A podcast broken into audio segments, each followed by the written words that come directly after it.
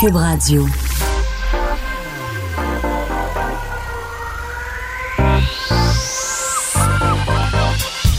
Même l'été, le midi, faut rester informé.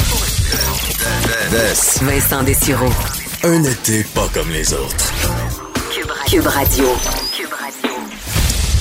Bon mardi, bon après-midi, bienvenue à l'émission en ce... Ben, en fait, on, est le 14 juillet aujourd'hui et c'est plus frais un peu. Là. Ça devrait se réchauffer dans le courant de l'après-midi, mais c'est 20 degrés à Montréal. Euh, et à peu près le même scénario partout au Québec, même que certains endroits, là, Bas-Saint-Laurent, Gaspésie, euh, plus autour de 17-18. Alors, on est dans le, plus frais. Ça va bien dormir, mais pour les activités extérieures, c'est euh, un petit peu plus... ouais, faut se mettre un, faut se mettre un chandail dans certains endroits. Je sais pas si vous, ça, vous permettra de tolérer le port du masque par endroit pour ceux qui étouffent. Parce que je voyais euh, hier, c'était une mauvaise journée. Hein. Pour Facebook, euh, c'était difficile euh, de, parcourir tout ça avec les, j'appelle la crise du bacon. C'était généralisé là, pour beaucoup, beaucoup de gens. Euh, même un, là, je voyais, qui a fait beaucoup réagir, qui disait Merci, Monsieur Legault, d'avoir gâché ma vie et mes vacances. ma vie, ni plus ni moins.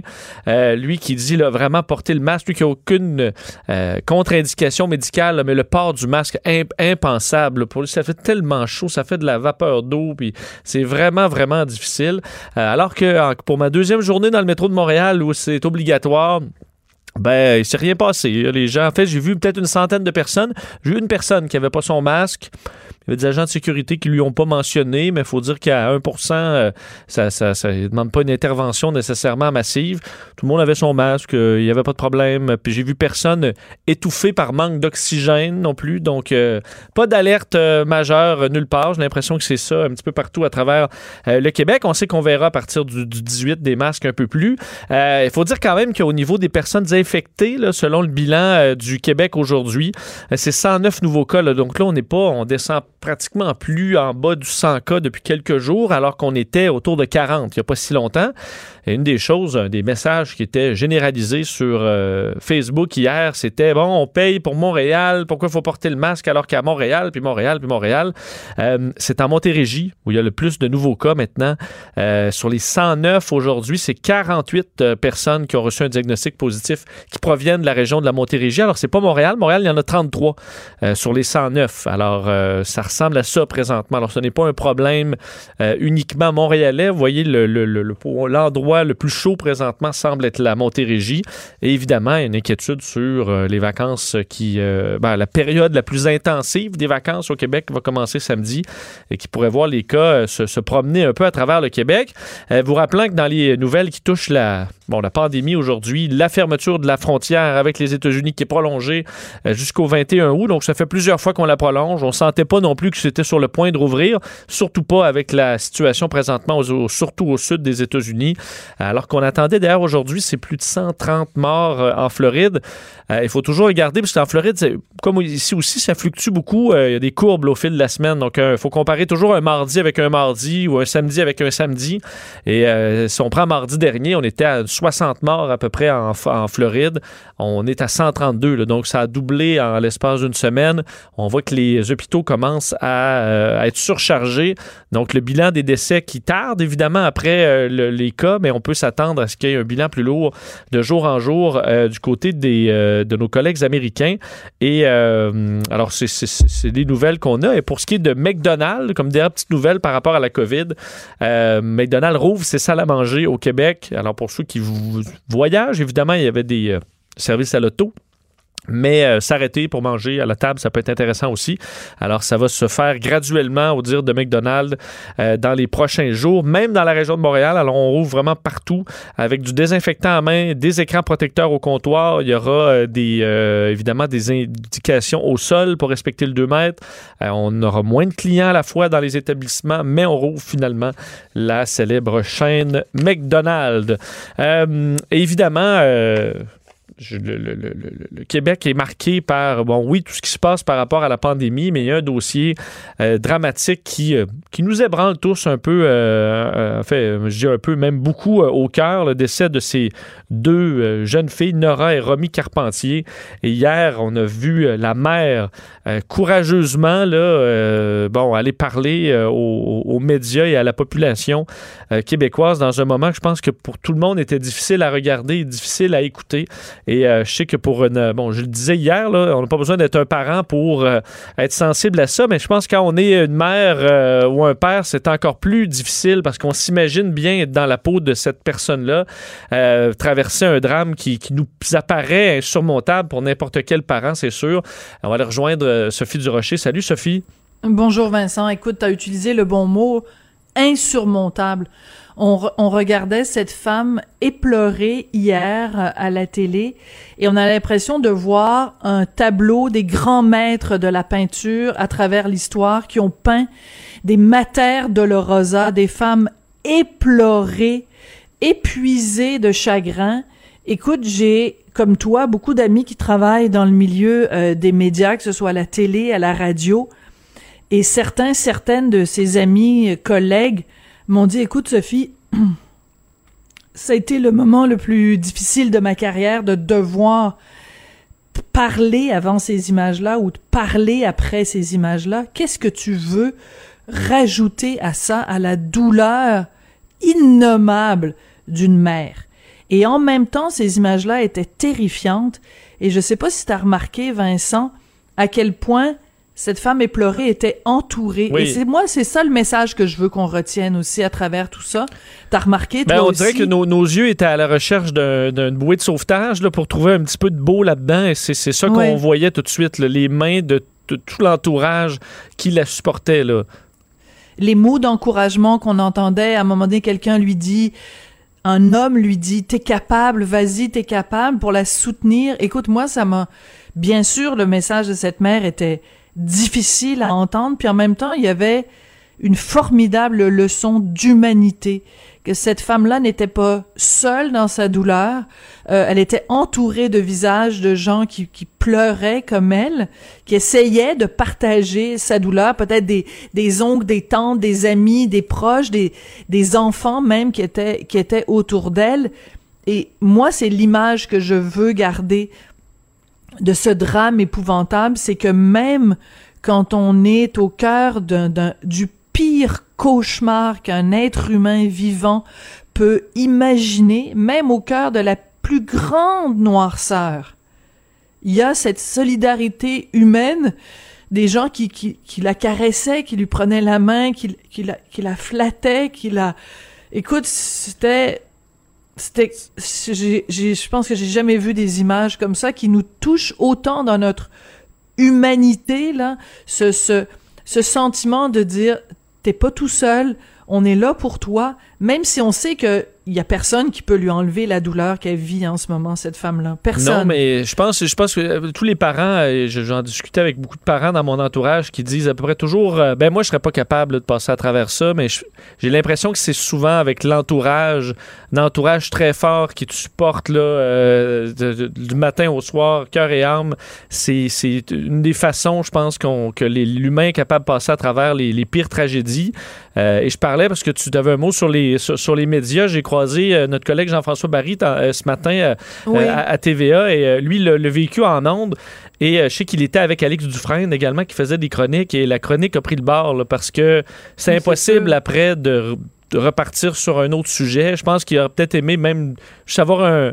Tu n'as pas le goût nécessairement de, de parler après ça, tu as le goût de t'asseoir Mm. puis de, de- de réfléchir à tout ça, mais euh, ils l'ont bien fait là, en, en parlant entre eux, entre deux humains qui, qui viennent de vivre ça justement avec les auditeurs.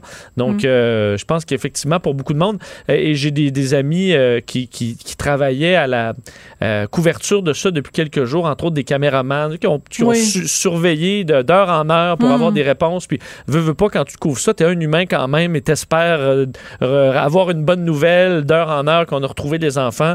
Donc, pour eux aussi qui sont là, qui voient les familles pendant des heures, qui voient les policiers aussi qui travaillent avec cœur. Euh, c'est pas facile ce, genre de journée-là, assurément. Et c'était d'ailleurs l'histoire fait le tour du monde. Hein. je voyais sur le Daily Mail, entre autres en, Angleterre, cette la, vidéo de la mère était était sur le site aujourd'hui. Donc ça ébranle tout le monde ça ébranle tout le monde et c'est sûr que le but aujourd'hui de notre conversation n'est pas de d'enlever les projecteurs de la mer pour les mettre sur, sur les gens qui sont journalistes, mais simplement de rappeler à tout le monde que les, les journalistes, on, on est des êtres humains comme les autres, puis on est touché comme tout le monde. Puis je peux pas m'empêcher de me rappeler quand Jean Lapierre est décédé et que des collègues, Paul Larocque, Pierre Bruno, qui, qui pour qui c'était plus qu'un collègue, c'était un ami, c'était un frère, et qui ont été, qui ont eu pour tâche d'annoncer aux Québécois la mort de Jean Lapierre. Tu sais, je pense que dans, dans ces moments-là, on est, on est vraiment tous, dans tous les métiers, peu importe ce qu'on fait, on est tous ramenés profondément à notre humanité et à ce drame euh, euh, épouvantable qu'on on, peut pas on peut pas imaginer euh, comment on réagirait soi-même si on était confronté à ça où on trouve les ressources pour pour voir un peu de lumière au bout du tunnel. Honnêtement je le sais pas alors, euh, on leur souhaite évidemment euh, du courage euh, à cette, cette, cette famille. Et Sophie, il faut parler bon, également de tout ce qui se passe sur les réseaux sociaux ces jours-ci. Je disais que c'est quand même difficile pour plein de raisons. et évidemment, on parle beaucoup de cette vague de dénonciation. Hier, il y a des sites qui, ou des pages, entre autres sur Instagram, qui ont, qui ont, qui ont disparu. Ça crée tout un débat à travers le, le, Québec. Et il y a cette notion de, de présomption d'innocence qui prend un peu le bord sur les, réseaux sociaux et ça, ça fait pas l'unanimité, clairement. Ben non, c'est sûr. Puis écoute, normalement, ça devrait être un principe universellement reconnu. Tu sais, je veux dire, la présomption d'innocence. Qui se lève le matin en disant, ben non, moi je pense que ça devrait prendre le bas. Ben, il y en a des gens sur les médias sociaux en ce moment qui disent, bah, c'est quoi ça, cette affaire-là? Puis tu sais, si tu dirais, c'est, c'est un kidam, un anonyme, quelqu'un pas dedans dans son demi-sous-sol qui mange des Doritos, qui écrirait ça sur les médias sociaux, je serais pas en ce moment en train de t'en parler à la radio. Mais ce que je trouve absolument lamentable et très dérangeant, c'est de voir qu'il y a des gens qui ont des, des tribunes dans les médias quelqu'un qui est prof à l'université, quelqu'un qui publie des livres, qui colporte ce genre de propos-là. Et la personne dont je veux parler, c'est Martine Delvaux. Elle est professeure à l'université, professeure de littérature. Elle écrit régulièrement dans le journal La Presse. Elle a publié des livres, entre autres, sur le Boys Club. C'est quelqu'un de, de reconnu dans, dans le milieu intellectuel québécois. Elle est interviewée constamment dans les médias comme Radio-Canada, Le Devoir et autres. Et écoute, quand euh, cette vague vraiment, parce que c'est vraiment ça, une déferlante là, de, de dénonciation anonyme a, a, commencé. Elle a écrit sur sa page Facebook, bon, euh, une, faut, faut spécifier qu'elle est très très très féministe, là, ça, influence évidemment son point de vue. Elle dit une autre vague de dénonciation pour dire que ça ne passe plus, montrer ce qui se cache sous le vernis, dénoncer un système qui ne permet pas ces témoignages d'être vraiment entendus qu'on arrête de brandir la présomption d'innocence, que les dénoncés, plutôt, fassent la preuve qu'ils ne l'ont pas fait. Si autant de femmes crient, c'est qu'on ne peut plus, qu'on n'en peut plus de mourir en silence. Donc, elle est en train d'inverser le fardeau de la preuve. Je vous rappelle qu'elle enseigne à l'université, là, elle publie des livres, est interviewée euh, dans les médias constamment. Puis cette femme-là dit, la présomption d'innocence, c'est pas intéressant. Il faut que ce soit les dénoncés qui fassent la preuve qu'ils l'ont pas fait. Puis écoute, après, hier, quand euh, il est arrivé toute l'histoire avec Kevin Parent, elle a dit ce qui suit. Alors, oreille sensible, s'abstenir. À Kevin Parent et à tous les autres, vos excuses ne sont qu'une autre façon de sortir votre queue pour la mettre sur la table. Question de bien la placer au centre de la discussion comme vous l'avez placée au centre de vos rapports sexuels et soi-disant amoureux, comme vous l'avez, comme vous l'avez placé au centre de vos rapports professionnels. OK, donc Kevin Parent, qui a été euh, de dénoncer ou victime de délation de façon anonyme, s'excuse, fait une vidéo, puis aux yeux de Madame Delvaux, c'est pas correct, c'est comme si c'était sorti le zoin-zoin en plein milieu d'un truc. Je veux mm. dire, pour ces gens-là, là, t'es présumé coupable et peu importe ce que tu fais, de toute façon, ce sera jamais correct. Je trouve ça hallucinant qu'on qu'on continue d'accorder de la crédibilité à cette femme-là. Oui, parce qu'on voit dans les réactions, il faut dire que dans le cas de, de, de, Kevin Parent, il a admis, euh, sans nommer la liste de ce qu'il admet ou ce qu'il admet pas, mais il admet, mais c'est vrai que euh, qu'est-ce a, est-ce qu'il y a quelque chose qui, que la personne pourrait dire qui ferait l'affaire. Euh, dans la mesure où tu assumes, tu dis ben je m'excuse, je m'en vais en thérapie, c'est un peu le, les, les, le, ce qu'on entend depuis quelques jours. Mais on préfère probablement des excuses à, un silence complet. Ben non, parce que pour cette féministe-là, c'est même pas encore correct. C'est, c'est, elle dit, écoute, c'est hallucinant, je vais répéter la phrase parce que, écoute, même, même si j'écrivais un sketch, mettons, pour RBO, ou que je faisais le, portrait d'une féministe radicale euh, qui, qui, qui, est vraiment, euh, qui propage la, la, la, haine des hommes, je pourrais pas inventer quelque chose d'aussi loufoque que ça. Vos excuses ne sont qu'une autre façon de sortir votre queue pour la mettre sur la table. Ben, je veux dire, qu'est-ce qu'il faut qu'il fasse? Qu'il faut qu'il se la coupe? Faut que tous les gars se la coupent. Là, peut-être que Martine Delvaux va être contente. Écoute, Vincent, là, ça devient, ça devient pathétique, là. je ben veux dire, c'est, ce sera jamais correct. Les gars seront jamais corrects. Mais parlant de, jamais correct, il y, a un élément qui m'a chicoté parce qu'hier, des, des pages les plus vues, là, Victim Voices, euh, euh, est, disparu. Avant, en fait, là, la page est disparue complètement, si je me trompe pas, mais avant, on a écrit un long message pour expliquer un peu pourquoi. Et euh, ce qui, ce qui m'a fait un peu sursauter, c'est que dans le, texte en question, on, critique les médias là, en disant, entre autres, en raison de l'utilisation non approuvée de la par, par, les médias. En fait, je vais vous lire, la, parce que la version française est un peu plus courte, là, ça dit à la presse, nous ne consentons pas à ce que vous utilisiez nos publications à vos propres fins. Euh, bon, en disant qu'ils parleront pas à aucun journaliste, ça c'est bien leur droit, mais en disant que ce n'est pas approuvé que les médias fassent une couverture de leurs affaires. Non, c'est hallucinant. Mais il y a quelques jours, dans le cas de Safia Nolin, euh, quelques heures après la publication, avant même qu'on ait donné aux gens le temps d'écrire euh, le moindre article, on critiquait les médias en disant ben vous les médias en parlent pas, pourquoi les médias en parlent pas? Ben les médias en parlent pas, c'est des pas fins. Les médias en parlent, c'est des pas fins. Là, j'essayais de trouver surtout qu'est-ce qui protège une organisation qui écrit des trucs sur euh, Instagram ben désolé, mais les médias vont parler de ce qu'ils veulent. Vous n'êtes pas protégé euh, ben d'une couverture médiatique. Les médias, ils parlent de ce qu'ils veulent. Euh, ben, s'ils veulent parler de votre, votre, publication, ils vont en parler. Et de penser que c'est... Et surtout, le mot utilisé, je l'ai trouvé... Nous ne consentons pas. Alors là, on mêle un consent... Là, faut, vraiment, il faut consentir à ce que les médias parlent de... Alors que tu t'envoies, veux, veux pas, des histoires et des noms très connus euh, que tu, tu, déclares agresseur sexuel ou harceleur, ben c'est sûr que les médias vont, vont finir par en parler. Et ça, de penser que tu es protégé contre ça parce que tu dois donner ton accord, là, il y a des gens qui, qui, suivent pas. Non, non, mais tout à fait. Mais écoute, c'est hallucinant parce que donc, t'as raison, il y a en effet ce site-là qui, qui, qui suspend temporairement ses activités, mais il y en a plein qui continuent. Écoute, j'ai fait une recherche non exhaustive, Vincent, et voici ce que j'ai trouvé, OK?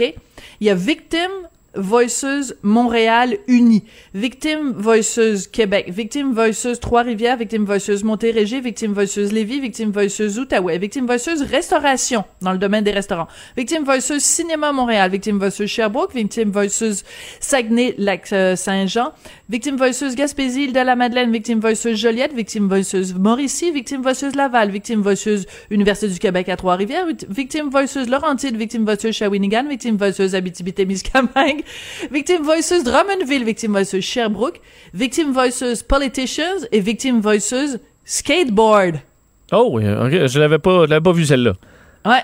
Fait que, écoute, et, leur modus operandi est partout pareil. C'est de façon anonyme des gens qui dénoncent des gens pas du tout de façon anonyme. Donc, c'est Monsieur X, Madame X, qui ne s'identifie pas, qui par ben- contre identifie une personne. Mais le, le, le, premier site, le Montréal, je voyais dans leurs explications hier, disait que eux avaient l'identité, qu'il y avait vraiment un long travail de recherche derrière chacun des cas. Mais c'est ça, c'est que comment comment prouver ça dans la mesure où on ne sait pas qui est derrière cette page-là, qui n'accorde pas d'entrevue. Et là, dans toutes les pages que tu m'as nommées, ben, lesquelles seraient faites avec la même rigueur ben qu'on peut présumer et lesquelles sont faites à la blague, lesquelles sont faites en mettant n'importe quoi, en vérifiant, en vérifiant rien, ça, ça devient un problème. Ben, c'est un problème énorme parce que je suis allée me promener sur quelques-unes de ces pages-là et dans certains cas, écoute, on nomme le nom de la personne qui supposément aurait commis des abus. Donc, on met simplement euh, Monsieur XY et voici ce qu'il aurait fait. On donne pas la date, on donne pas le lieu, on donne pas les circonstances, on donne rien. Mais ces gens-là, là, leur vie est finie. Leurs femmes tombent là-dessus, leurs enfants, leurs employeurs tombent là-dessus. Ces gens-là vont perdre leur job, vont perdre leur famille, vont peut-être perdre leur santé mentale sur la base de une capture d'écran où c'est marqué leur nom à côté de d'accusations qui sont excessivement graves. Mais on n'en a pas vu beaucoup, Sophie, euh, sortir en disant que c'était faux. On en a vu quand même beaucoup sortir pour euh, confirmer ce qui, ce, qui, ce qui était sorti. Est-ce qu'on peut penser qu'il y en a quand même plusieurs qui, qui, qui avaient eu un travail de recherche derrière? Ben, écoute, de, hier, il y avait dans le journal La Presse, ou je pense que c'est dans le journal de ce matin, dans la presse de ce matin, un article très intéressant où on a demandé à différents juristes de se prononcer quand on est la cible d'accusations comme ça, qu'est-ce qu'on doit faire? Et les deux juristes qui étaient interviewés dans le texte disaient, taisez-vous. Tout ce que vous pouvez dire sera, pourra et sera retenu contre vous. Donc, vous, vous, tournez vers un avocat, vous consultez un avocat, et votre avocat, la première chose qu'il va vous dire, c'est taisez-vous. Et dans les deux cas, les gens disaient, laissez entendre que Marie-Pierre Morin aurait jamais dû dire, présenter ses excuses, elle aurait dû garder le silence et confronter à un moment donné légalement l'accusatrice pour que la preuve se fasse en bonne et due forme, comme on dit. Donc, les deux juristes étaient d'avis que le silence est la meilleure réponse et non pas commencer à s'excuser pour dire, parce que euh, c'est toutes ces affaires-là vont peut-être à un moment donné se retrouver devant les tribunaux. Puis là, on va utiliser la vidéo de Kevin Parent, les excuses de, de Alex Nevsky, les excuses d'un tel, puis tout ça. Mais ça va se retourner contre eux parce que ça va affaiblir leur défense. Donc, et de toute façon, prenons l'exemple, par exemple, de Marie-Pierre Morin. Encore une fois, euh, Safia Nolan a fait une liste, mettons, de cinq accusations différentes. Tu la morsure, le ci, le ça, les commentaires racistes. Marie-Pierre Morin répond euh, Je m'excuse, oui, c'est peut-être pas correct ce que j'ai fait. Mais est-ce qu'elle répond à l'ensemble des accusations, à certaines des accusations? Est-ce qu'il n'y a pas un contexte qui aurait pu, non pas excuser, mais expliquer un certain nombre de choses? Ça, c'est le genre de truc que tu peux décider quand il y a une enquête de police ou quand il y a une poursuite euh, soit au civil, soit au criminel. Mais tu fais pas un procès sur la place publique. C'est à ça que ça se résume de toute façon. Ben, Sophie, très intéressant. Euh, merci. On, on se reparle demain. Merci. Salut. Bye. Vous écoutez Vincent Dessureau, Cube Radio.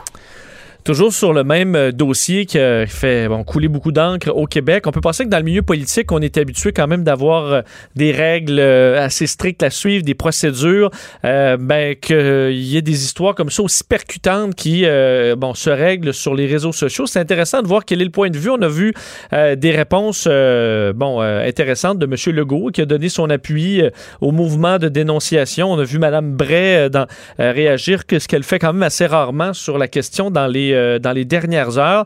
Euh, mais on a une ministre au Québec responsable de la condition féminine et députée de Brome-Missisquoi, très intéressée d'avoir sa position sur tout ce qui se passe. Isabelle Charret qui est en ligne. Madame Charret, bonjour. Bonjour. Euh, donc, c'est pas faux de dire en politique, vous avez toujours énormément de procédures à suivre, on peut pas sauter d'étapes. comment vous vivez avec cette, cette façon de faire aujourd'hui sur les, les, réseaux sociaux dans cette vague de dénonciation? Oui, ben dans un premier temps, je pense qu'il faut euh, saluer le courage puis le, le, le, pas en avant des victimes qui euh, qui trouvent une voie pour dénoncer.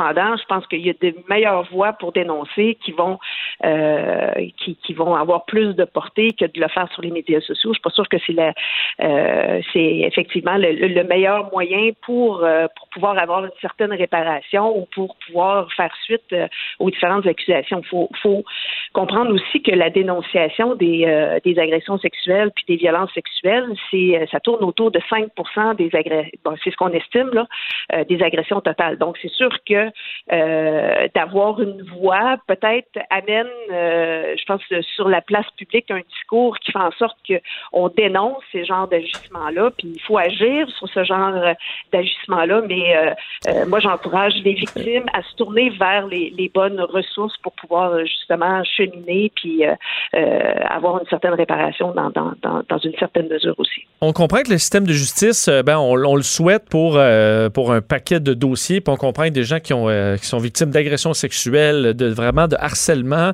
On a vu là, sur les réseaux sociaux des cas qui tombent peut-être un peu entre les entre les, les, les, les cracks, disons, parce qu'on se retrouve avec des comportements dans les bars, des fois un peu déplacés, mais qui ne feraient pas nécessairement une grande cause, mais qui montrent que la personne est en général très déplacée ou grossière dans la vie de tous les jours, dans des endroits publics ou, ou privés. Est-ce qu'il il y a un angle mort à notre système de justice pour des cas comme ça? Ben, en fait, je pense que ça démontre à, quel point il y a lieu d'agir à tous les niveaux. Hein. Puis, je pense que c'est, un changement de culture qui est nécessaire, un changement dans le système d'éducation aussi qui fait en sorte que ces comportements-là ne soient plus tolérés, ne soient plus acceptables, mais ultimement qu'ils ne se reproduisent plus. Donc, est-ce que toutes les situations, tous les comportements doivent être portés devant la justice, peut-être pas, mais c'est sûr que euh, de dénoncer ces, genres de comportements-là fait en sorte qu'on va évoluer, puis que euh, j'ose espérer à un certain moment donné, on retrouvera plus des agissements comme ceux-là.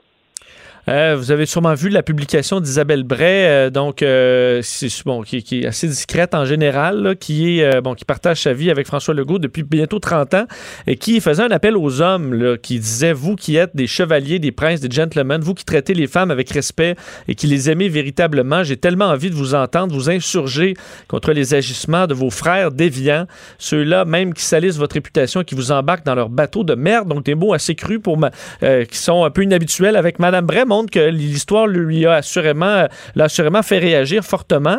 Euh, êtes-vous d'accord avec ces propos? Est-ce que vous trouvez que les hommes euh, dénoncent trop peu euh, leur entourage qui ne respecte pas les femmes? Oui, ben les hommes mais, et les femmes. Hein, on a fait une campagne de sensibilisation dernièrement, justement pour euh, que les gens agissent quand ils sont témoins, euh, parce qu'avant c'était toléré. Il, ne faut plus que ce soit toléré. Il faut que ce soit dénoncé. Euh, il faut qu'il y ait un changement de culture et ça se fait justement en disant que ce n'est plus un comportement qui est acceptable. Alors, j'encourage les hommes, bien entendu, à dénoncer les les, les comportements de, de, leur père, mais tout le monde qui, qui est témoin d'une situation ou d'une euh, d'une violence qui peut être euh, physique peut être aussi verbale. Alors euh, il faut il faut dénoncer. J'avais euh, quand même la, réaction en voyant son, message. Euh, dit bon, j'ai envie de vous entendre vous insurger, là, les hommes euh, gentils en quelque sorte. Ça me faisait penser aux musulmans, souvent qui disaient au Québec ou ailleurs dans le monde, à chaque attentat, arrêtez de nous demander de dénoncer. Là, on n'a pas à dénoncer ça à toutes les fois. Là, on est, qu'on ne réponde pas à chaque fois, ça ne veut pas dire qu'on est des terroristes. Je me souviens de ça. Ils avaient très raison. Là, dit ben pourquoi vous réagissez pas? C'est pas pourquoi vous réagissez Est-ce que les hommes ont toujours à répéter que ce ne sont pas des agresseurs et qu'ils sont contre ça? Ben c'est pas temps de répéter qu'ils ne sont pas des agresseurs. Je pense que, comme je le disais, c'est que il y a, plusieurs personnes, puis euh, euh, probablement à une période dans notre vie, on, on réalisait pas que certains comportements euh, étaient une, sorte de violence sexuelle ou une, sorte une sorte d'agression, puis on ne dénonçait pas la situation. Alors là, je, je, pense que maintenant, sachant tout ce qu'on sait des impacts que ça peut avoir sur les victimes, je pense qu'il y a lieu de dénoncer, de dire ben ça c'est pas acceptable et on le tolère plus maintenant et c'est ça qui va amorcer un changement de culture. Et politiquement, qu'est-ce que est-ce que vous pouvez y faire quelque chose pour euh, pour améliorer les choses? Oui, ben on, on, travaille sur euh, plein de plans, euh, notamment sur euh, l'accompagnement des euh, victimes en violence sexuelle, en violence conjugale, avec le, le comité d'experts qui va rendre son rapport là, à l'automne, donc qui, on l'espère, va pouvoir faire évoluer le système de justice parce qu'il y a de, de, grosses lourdeurs, il y a de, de, certaines incohérences aussi entre les différents paliers de justice, parce qu'évidemment, une victime d'agression sexuelle une victime de violence conjugale euh, a à traiter sur plusieurs plans euh, son dossier. Donc, euh, si l'accompagnement peut être meilleur pour les victimes et, et si l'accompagnement peut être meilleur, ben, probablement qu'il y aura plus de dénonciations parce que je pense que il faut que les, victimes aient confiance en le système de justice pour justement ben, affronter ces, démons-là parce que bon, c'est pas facile de, de, trouver le courage de, de, de dénoncer. Puis si en plus le système leur rend pas service services, ben c'est encore pire. Alors, si on peut améliorer le système de justice, je pense que ça va déjà euh, faire un bout de chemin. Euh, je parlais tantôt d'éducation, donc on est à, revoir le, cours d'éthique et de culture religieuse. bon, tout ce qui est l'éducation sexuelle, je pense qu'on est en train de mesurer l'impact des, médias sociaux sur, plein de temps, mais je pense que sur l'éducation sexuelle, les jeunes, pour la plupart, leur éducation sexuelle, ils la vivent en ligne, ils, ils voient la pornographie, ils voient toutes sortes de choses qui n'est pas euh, la réalité, puis qui probablement a des impacts aussi sur les comportements qu'on voit présentement. Alors, je pense qu'il y a sur plusieurs plans, là, on agit, mais il reste encore beaucoup, beaucoup, beaucoup de travail à faire. En terminant, Mme Charest, un mot sur le sport. Vous avez déconfiné en grande partie le sport euh, au, Québec, mais bon, on doit serrer un peu la vis euh, avec le, port du masque. Est-ce que vous êtes satisfaite de, ce que les équipes font, euh, les organisations du, Québec qui, ont des règles à respecter quand même pour, pour respecter donc la distanciation et compagnie dans le sport? Comment ça se passe? Ben, ça se passe bien. Je pense que les, euh, les fédérations, les organismes sportifs ont, ont fait preuve euh, d'une grande flexibilité puis d'une grande capacité d'adaptation parce qu'effectivement, euh, c'était pas simple de, de pouvoir adapter l'offre sportive pour que euh, ben, que tout le monde évolue en sécurité. Alors, je pense que les gens, dans la très très très grande majorité, respectent les règles puis ça fait en sorte que ça se passe bien. Évidemment, tout le monde avait besoin de, de, de bouger puis avait besoin de, de euh, de, sortir l'anxiété puis de sortir le stress. Alors, euh, je, suis bien contente qu'on ait, on ait pu euh, déconfiner la plus grande partie des sports et des activités. Bien sûr, il reste les sports de combat, mais ça, on y travaille très fort. merci beaucoup de nous avoir parlé aujourd'hui, Mme Charret. Merci à vous. Au revoir, Isabelle Charret, ministre responsable de la condition féminine et députée de Brome, Missisquoi. Vincent Dessureau, passionné d'actualité et d'aviation. Bon, il pilote pas seulement un avion, il pilote aussi une émission. Vincent Dessureau, Cube Radio. Le, commentaire de Loïc Tassé, un politologue pas comme les autres. On rejoint tout de suite le Loïc Tassé. Bonjour Loïc. Bonjour. Euh, évidemment, le, futur de Hong Kong semble bien sombre euh, de, plus en plus et on se dirige tranquillement vers des élections au mois de septembre, mais évidemment, ça regarde mal, euh, même pour les élections qui s'en viennent ça regarde très très mal, parce que figure-toi qu'il euh, y a eu il y a quelques jours un vote pour les primaires, si on peut dire.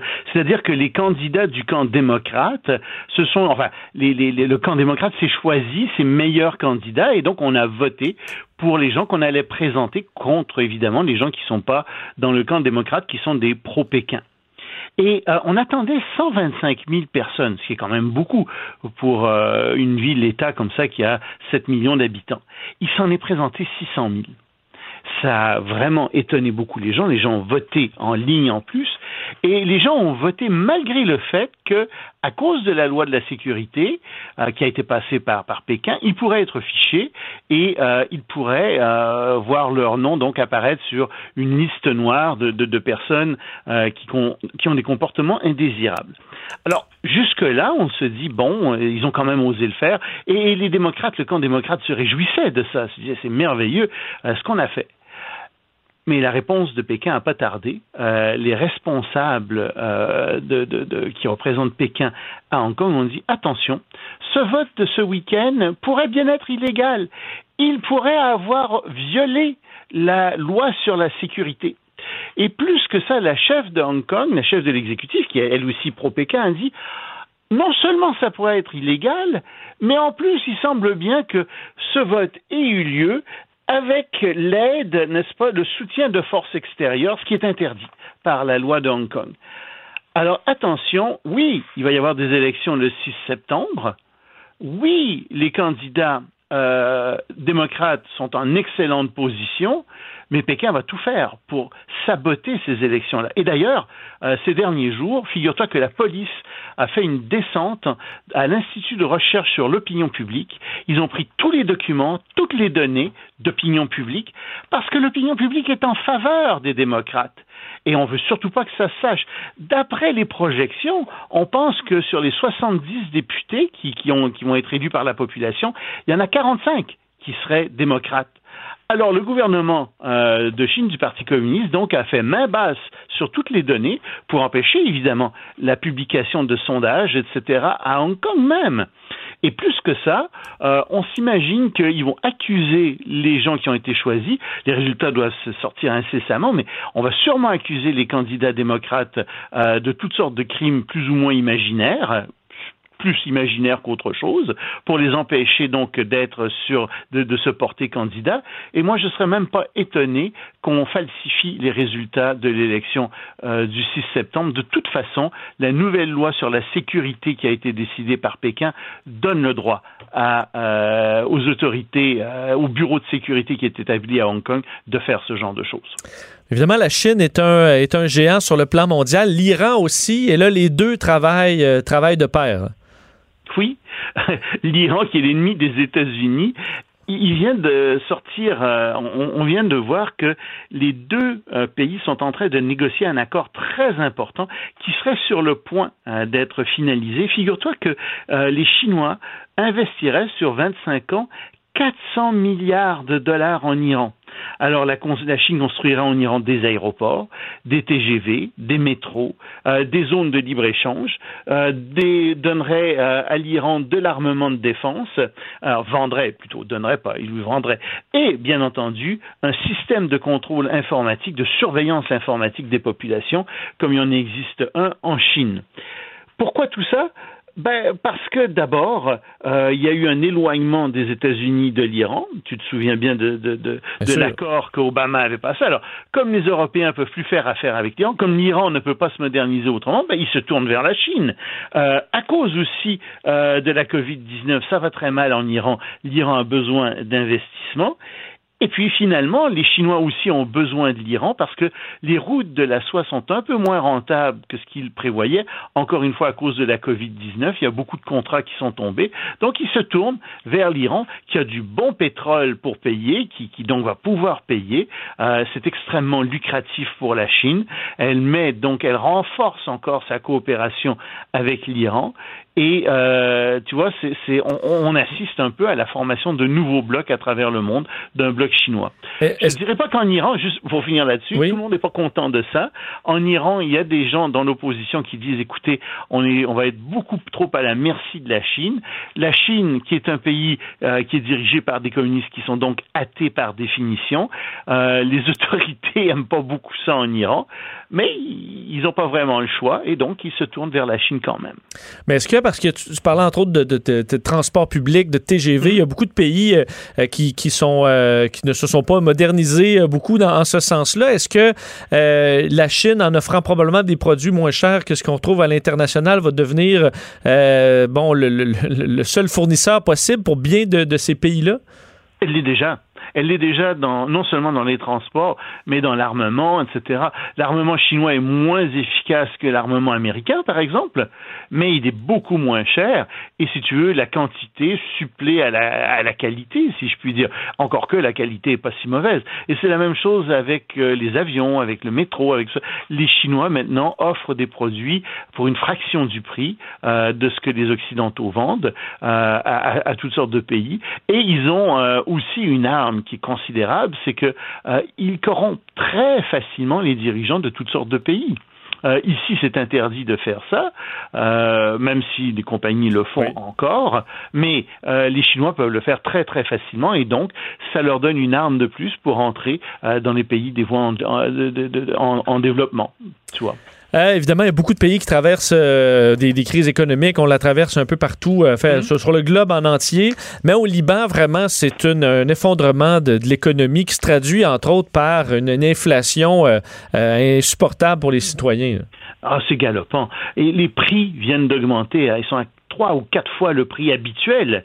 Et, si c'était que ça, il y a des pénuries de pain, il y a des pénuries de riz, euh, des pénuries de farine, euh, tous les aliments euh, non périssables en, fait, parce que les, les Libanais, qui voient bien que les prix augmentent à toute vitesse, se sont rués sur tous les biens non périssables en se disant on va faire des provisions.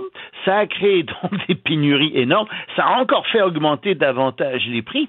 Et donc en ce moment, y a vraiment des problèmes, même des problèmes de faim dans certains endroits. Euh, les, Libanais euh, n'arrivent plus à acheter ce qu'il leur faut. Euh, ils achètent plus de viande, par exemple. Les fruits sont devenus un produit de luxe. Il leur reste encore des légumes, des choses comme ça qui sont locales, mais ça commence vraiment à, à poser problème. Pourquoi? Parce que, en fait, le Liban a été extrêmement mal administré depuis des décennies et que les dirigeants libanais se sont mis de l'argent plein les poches. Euh, le Liban est extrêmement corrompu, euh, ça ne fonctionne pas, ses, infrastructures sont déficientes. En plus, on se souviendra que le Liban a été en guerre pendant de, de très nombreuses années, dans les années 70 et 80, ça n'a pas du tout aidé, mais donc, le Liban a de, très graves problèmes économiques et en ce moment, il essaie de négocier un prêt avec le FMI, mais les négociations vont tellement mal que les dirigeants du FMI disent aux Libanais, écoutez, aidez-nous à vous aider, au moins donnez-nous les bons chiffres. On voit bien que les chiffres que vous nous donnez ne sont pas les bons chiffres. Bref, le Liban est en train de s'enfoncer véritablement dans la misère et on voit pas très bien comment euh, il va s'en sortir euh, de tout ça. Mais je peux te dire que le mécontentement au Liban, le mécontentement social augmente de plus en plus et c'est une situation qui devient extrêmement volatile donc euh, au Liban. Hmm, bien triste tout ça. Merci beaucoup Loïc, on se reparle demain. Ça marche, à demain. Salut Loïc Tassé, chroniqueur politique international. Donc non, ça va pas bien nécessairement partout dans le monde. Malheureusement, on s'arrête et au retour, on revient. Hier, on avait Jean-Denis Garon qui parlait de cette euh, ben, pourquoi ne pas s'affranchir d'Air Canada dans les régions? Il y a déjà quelqu'un qui lève la main. On lui parle au retour. Ici, pas de contrôle C, contrôle V. On laisse les autres se copier entre eux. Vous écoutez Vincent Dessureau. Imaginez-vous euh, pouvoir euh, voyager euh, dans les plus belles régions du Québec pour quelques centaines de dollars plutôt que pour plusieurs centaines, voire au-dessus de 1000 dollars pour aller par exemple de Montréal à Bagotville ou de Montréal aux Îles-de-la-Madeleine ou de Québec ben, ailleurs dans, l'est du Québec. évidemment, avec le départ d'Air Canada de nombreuses régions du Québec, ben, on s'est inquiété beaucoup de l'offre, évidemment pour les gens qui y habitent, mais aussi pour recevoir des touristes. Quand on part pour les îles de la Madeleine, et on le disait plus tôt cette semaine, euh, on remplit l'auto puis on part pour un bout de temps. Par contre, pour ce qui est des petites vacances, il y en a beaucoup qui ont 4-5 jours. La dernière fois que je suis allé aux îles de la Madeleine, j'ai réussi à avoir un excellent prix, ce qui était quand même au-dessus de 500 dollars euh, pour aller euh, en avion aux îles de la Madeleine, ce qui était vraiment un grand luxe à l'époque. Mais si c'était moins cher, j'irais probablement beaucoup plus souvent, quelques jours à gauche, à droite, dans les différentes régions du Québec. Mais c'est trop cher pour, pour du moins ça l'était. Maintenant, il y a juste plus vol. Mais voilà que euh, ben, une coopérative, je dis bien une coopérative, laisse, lève la main euh, pour euh, offrir éventuellement ce genre de transport moins cher. L'objectif étant ben, d'avoir des bons prix et que les Québécois ben, commencent à prendre l'avion au Québec, comme ça se fait d'ailleurs, entre autres en Europe et même à l'extérieur du Québec, au Canada. on rejoint tout de suite celui qui est derrière cette idée, président de l'aéroport international de Mont-Tremblant et membre fondateur de TREC, nouvelle coopérative de transport régional au Québec. Serge Larivière est en ligne. Monsieur Larivière, bonjour. Euh, bonjour, M. Dessereau. Eh, donc, euh, tout d'abord, pour vous, pour vous situer, parce que vous connaissez bien le milieu de l'aviation, vous êtes à l'aéroport international de Mont-Tremblant, qui a quand même une, une, belle histoire parce que euh, vous souhaitiez amener des touristes davantage dans le secteur et l'aéroport était un outil de développement quand même très important. absolument. Et, et, à quelque part, c'est le, 15-20 ans d'expérience qu'on a pris à l'aéroport international de Mont-Tremblant, où on a justement été capable de maintenir des prix accessibles. Vous savez, euh, Toronto-Tremblant, euh, euh, avant COVID, on va dire, c'était de 280 à 350 dollars les retours taxes comprises, autant chez Porter Airlines que chez Air Canada. Alors, il y a des façons de le faire, et ce qu'on dit aujourd'hui, c'est mais pourquoi on n'applique pas ce qui est, possible de faire ailleurs, ce qu'on a démontré qu'on était capable de faire à Mont-Tremblant et à l'échelle du Québec. Euh, tout d'abord, le principe de coopérative, qu'est-ce que ça change par rapport à une, entreprise, une compagnie d'aviation traditionnelle? Oui, ben le, véhicule euh, s'est présenté à nous euh, à travers l'ensemble des discussions qu'on a eues entre nous, entre les régions et forcé de, de, de voir que le, le, modèle privé euh, plus lucratif va toujours euh, avantager l'actionnaire plus que plus que les régions. Et, et au Québec, euh, le mode coopératif a réussi dans un paquet de domaines, que ce soit financier ou autre, euh, et, et, on pense qu'il est tout à fait euh, euh capable de répondre aux besoins du milieu aérien. Et ce faisant, et on vient impliquer les régions à l'intérieur. Et ça, ça c'est important pour pour les régions puis pour les Québécois, en disant ben plus jamais on veut peut-être se retrouver dans une position où c'est un, un, privé monopolistique qui, qui, à quelque part, contrôle notre, euh, notre développement. Parce que vous savez, en région, le transport, et notamment le transport aérien, c'est tellement plus qu'une autre entreprise sur notre territoire. C'est un, un, lien pour notre développement économique. Vous en parlez du touristique, mais social aussi. Ça va, ça va jusqu'à notre qualité de vie. Là. Euh, votre objectif, euh, équipé donc l'entreprise de, euh, en fait, de, la, coopérative de Dash 8, les Q400, donc appareil assez célèbre dans le milieu de l'aviation, qui est beaucoup plus gros que ce que, ben, beaucoup plus gros, quand même plus, gros pas mal que ce qu'Air Canada pourrait utiliser, les Dash 8 plus petits. si Air Canada n'était pas capable de remplir nécessairement ces avions-là, pourquoi vous pourriez remplir des avions plus gros? Ouais, les transporteurs de, au Québec nous disent que les prix sont hauts parce qu'il n'y a pas de demande. Hein, il faut mettre des plus petits appareils. Nous, on prend le problème inverse. On dit il n'y a pas de demande parce que les prix sont hauts. Et, quand on se compare au reste du Canada, notamment à l'Ontario, euh, on voit une énorme différence. Vous savez, en Ontario, les statistiques de l'IATA le démontrent, il y a cinq fois plus de trafic sur le transport régional par capita qu'au Québec. Pourquoi? parce que les prix en Ontario sont à, la hauteur des prix qu'on veut faire maintenant au Québec.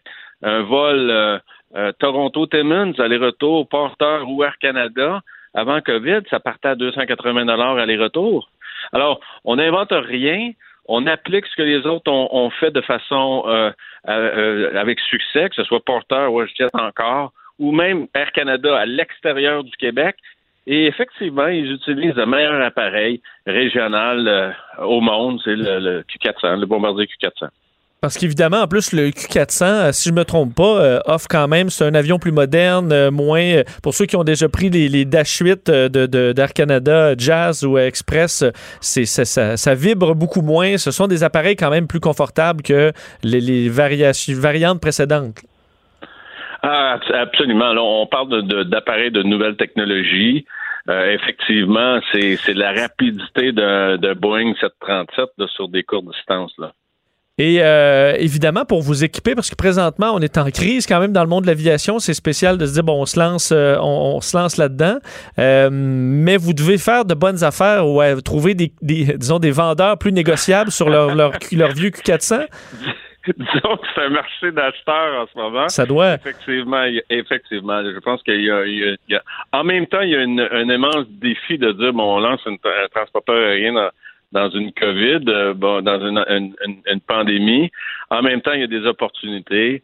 Et, et oui, la partie aérienne, la partie avion fait ça, mais le, le l'espèce de vide laissé par Air Canada nous, nous ouvre une espèce de, fenêtre d'opportunité qui n'était pas là auparavant. Mais euh, pouvez-vous nous l'illustrer, le, mettons, le, marché, parce que j'ai jamais magasiné de, de, Q400, mais euh, euh, les prix, combien ça baisse dans la mesure où on est en crise? Avez-vous chiffré ça, l'argent que vous pouvez sauver sur ce type d'appareil?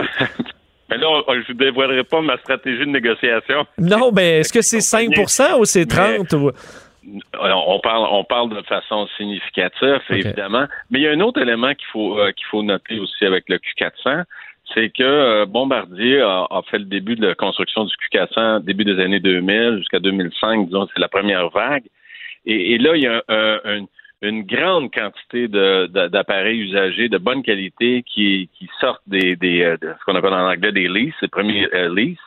Et donc, il y a un une quantité d'appareils disponibles de bonne qualité qui peut être utilisé à un prix qui représente une fraction du prix d'un appareil, d'un Q409. Un appareil Q409, on parle de 24 millions US.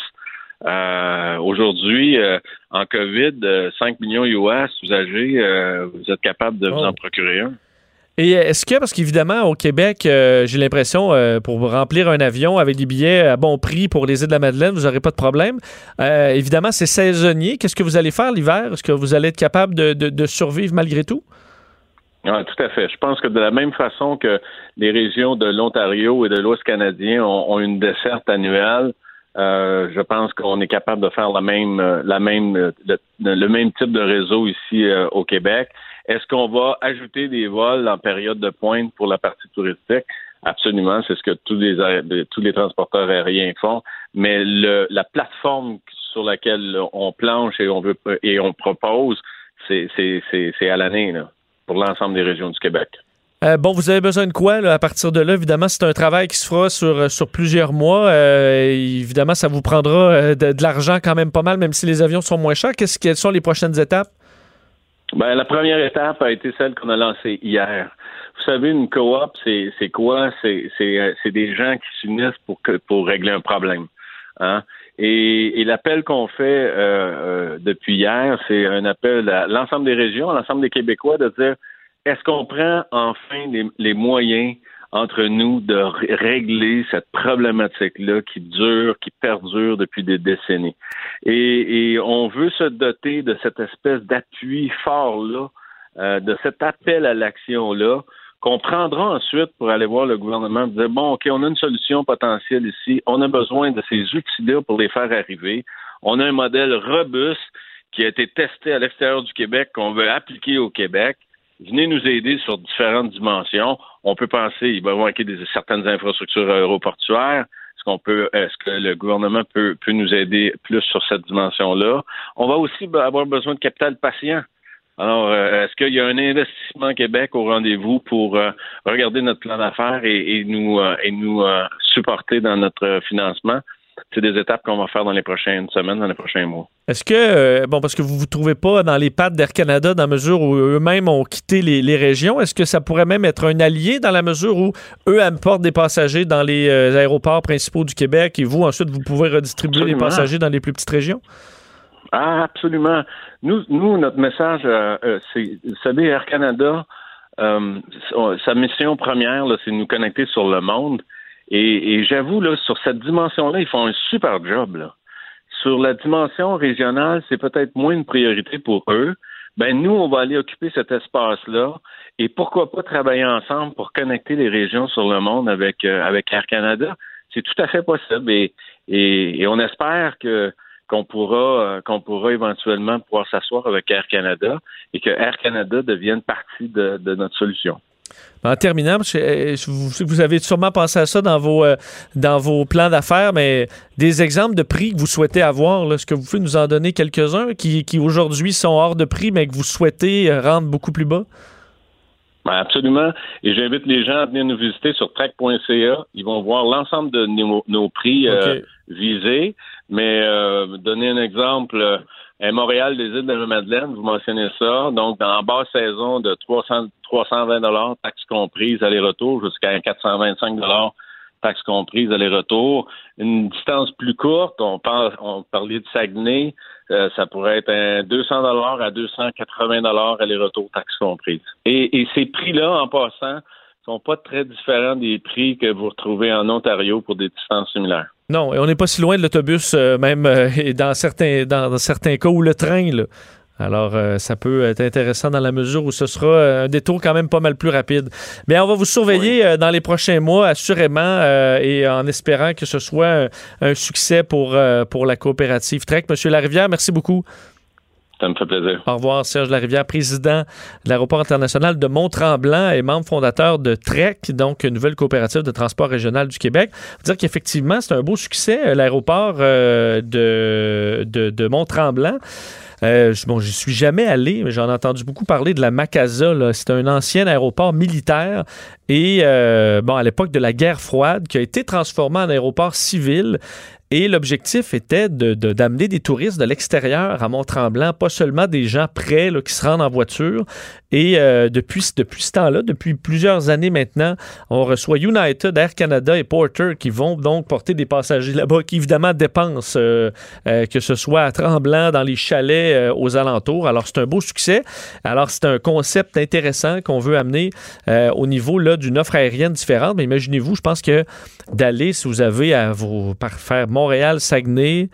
Euh, en voiture, aller-retour, l'usure de votre voiture, le kilométrage, l'essence, Ben là, si on vous, le fait pour euh, billet aller-retour autour de 200 dollars, je pense qu'il va y avoir beaucoup de monde. Et effectivement, c'est un appareil de 80 places au lieu de 30, que tu remplis les 80 places à 200 dollars plutôt qu'avoir la moitié d'un 30 places de plein à 1000 pièces.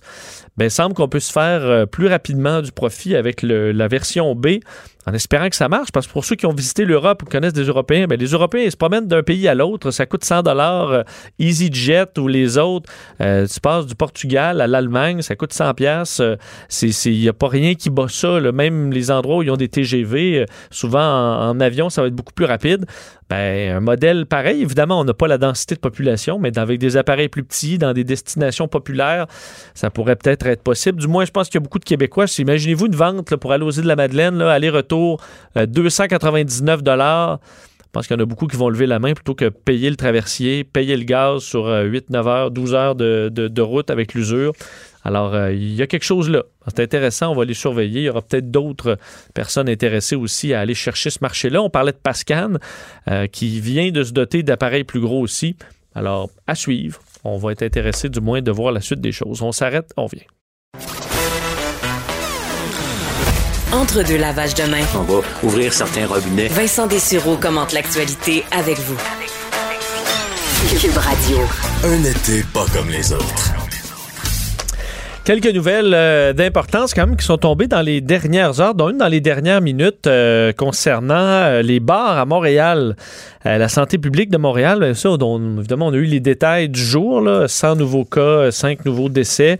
Mais on sait qu'il y a eu vraiment eu une petite éclosion dans certains bars de Montréal. En fait, la santé publique a confirmé qu'une trentaine de personnes ont été infectées récemment par la COVID-19 dans au moins neuf établissements euh, Euh, on sait qu'en fin de semaine, la santé publique, après avoir vu quelques cas dans certains établissements, avait sonné l'alarme. On avait fait un appel à tous. Se vous souvenez, on disait tous ceux qui ont été dans un bar à Montréal euh, dans les derniers jours, ben, on vous invite à vous faire dépister.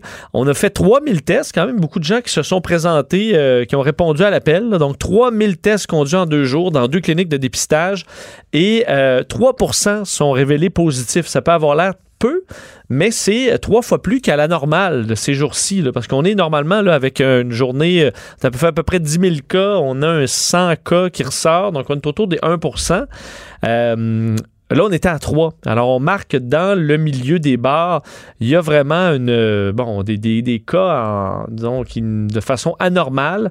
Euh, D'ailleurs, ça crée certains délais d'attente. On sait que les Montréalais qui euh, se sont présentés à l'appel de la santé publique ont dû attendre environ 2 à 3 heures dans les cliniques sans rendez-vous pour aller faire un test. Donc, continuez. S'il y en a qui sont allés à ce, moment-là ou dans les derniers, dans les dernières, ben, semaines, ça fait pas longtemps que c'est ouvert, mais depuis l'ouverture, on sait ceux qui sont allés sont invités à aller faire un test de dépistage. Alors, ça ressort euh, beaucoup plus positif que dans la population générale, euh, 3% Faut dire, par contre, pour euh, relativiser un peu la chose au Québec, 3% là, c'est beaucoup par rapport à nos statistiques à nous, mais vous rappelez qu'en Floride, présentement, c'est 33% le taux de positivité dans les tests. Alors, c'est vraiment pas le même problème, euh, ce qui amène, on sait, certains à se questionner sur euh, le, port du masque qui commencera samedi à la grandeur de la province. Est-ce que c'est nécessaire dans toutes les régions, même les moins touchées. On va en parler tantôt avec Steve euh, Fortin. Je sais que ça ce dossier-là l'intéresse.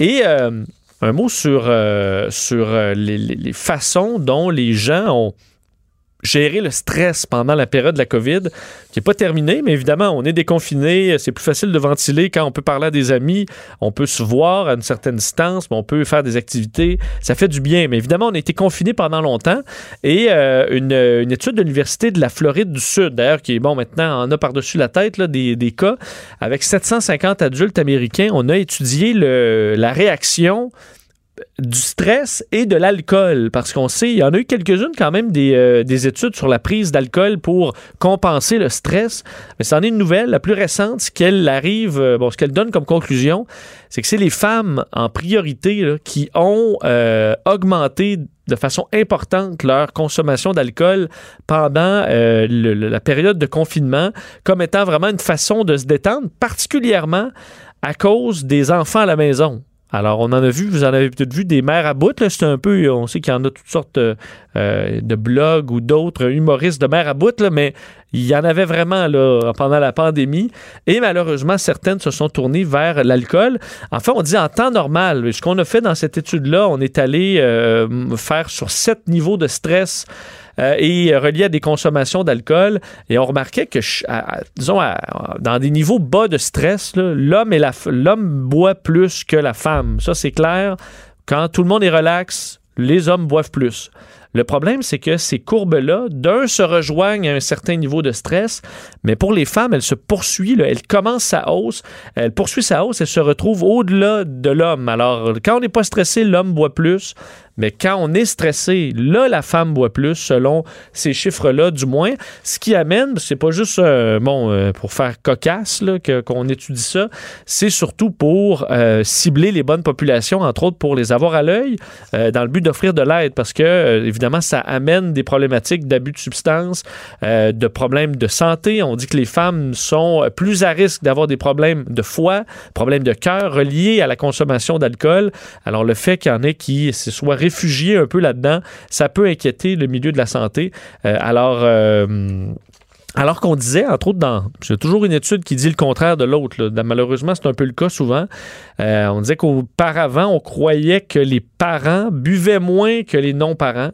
Euh, mais présentement, pendant la pandémie, il semble que les parents, vraiment exténués de leur journée, d'avoir à gérer les enfants du matin au soir, les devoirs, le télétravail, la télé-école, les compagnies, jouer à des jeux, mais il y en a que le vin, le soir, ça rentrait.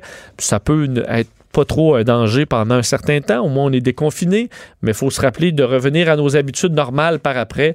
Alors, c'est un rappel pour, euh, pour, les, pour les mamans. Du moins, je ne dis pas que vous êtes toutes en train de vous caler des verres de vin, mais il y a une, euh, quand même une, prise de conscience à faire.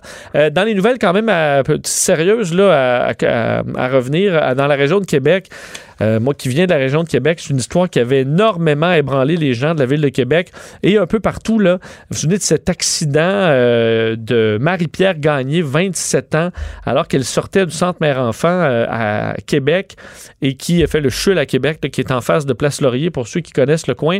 un coin où il y a beaucoup de va-et-vient, des gens qui passent de l'hôpital au centre d'achat. Alors, il y a des lumières, la route sur le boulevard Laurier s'arrête et la dame de 27 ans qui traversait la rue ben, a été frappée de plein fouet par Jonathan Falardeau-Laroche, euh, un homme euh, qui est euh, bon épileptique, qui n'aurait jamais dû se trouver au volant et qui ben, s'est trouvé à appuyer sur l'accélérateur, a frappé la femme qui n'a pu être sauvée. Son bébé, donc on se souvient là, des circonstances tragiques, le bébé qui était dans le ventre de la mère, lui a été sauvé, mais la mère est, décédée et eh bien c'était la, la, fin des procédures aujourd'hui. Lui qui avait été jugé coupable de négligence criminelle causant la mort en octobre dernier, ben Jonathan Jonathan Falardeau-Laroche est comme de 32 mois d'emprisonnement.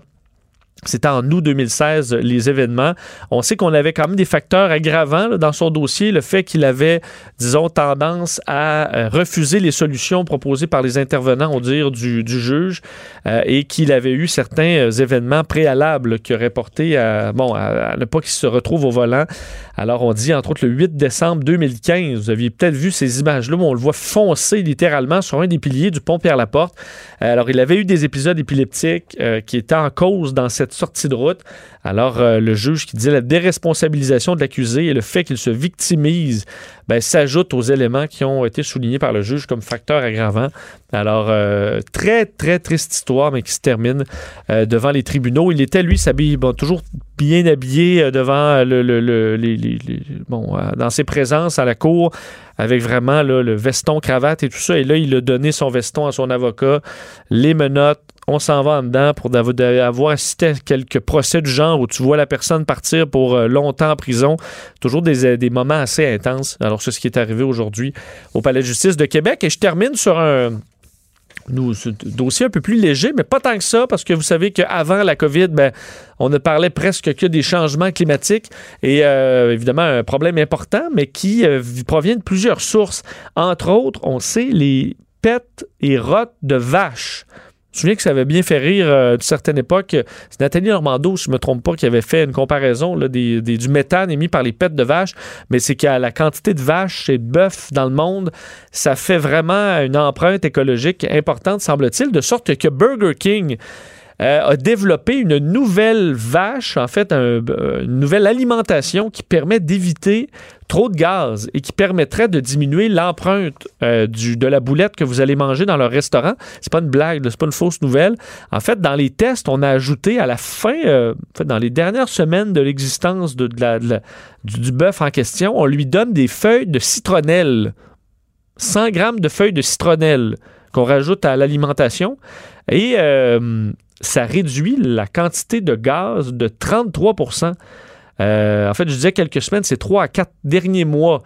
Alors, on réduit de façon importante ces gaz-là qui participent à l'e- à l'effet de serre.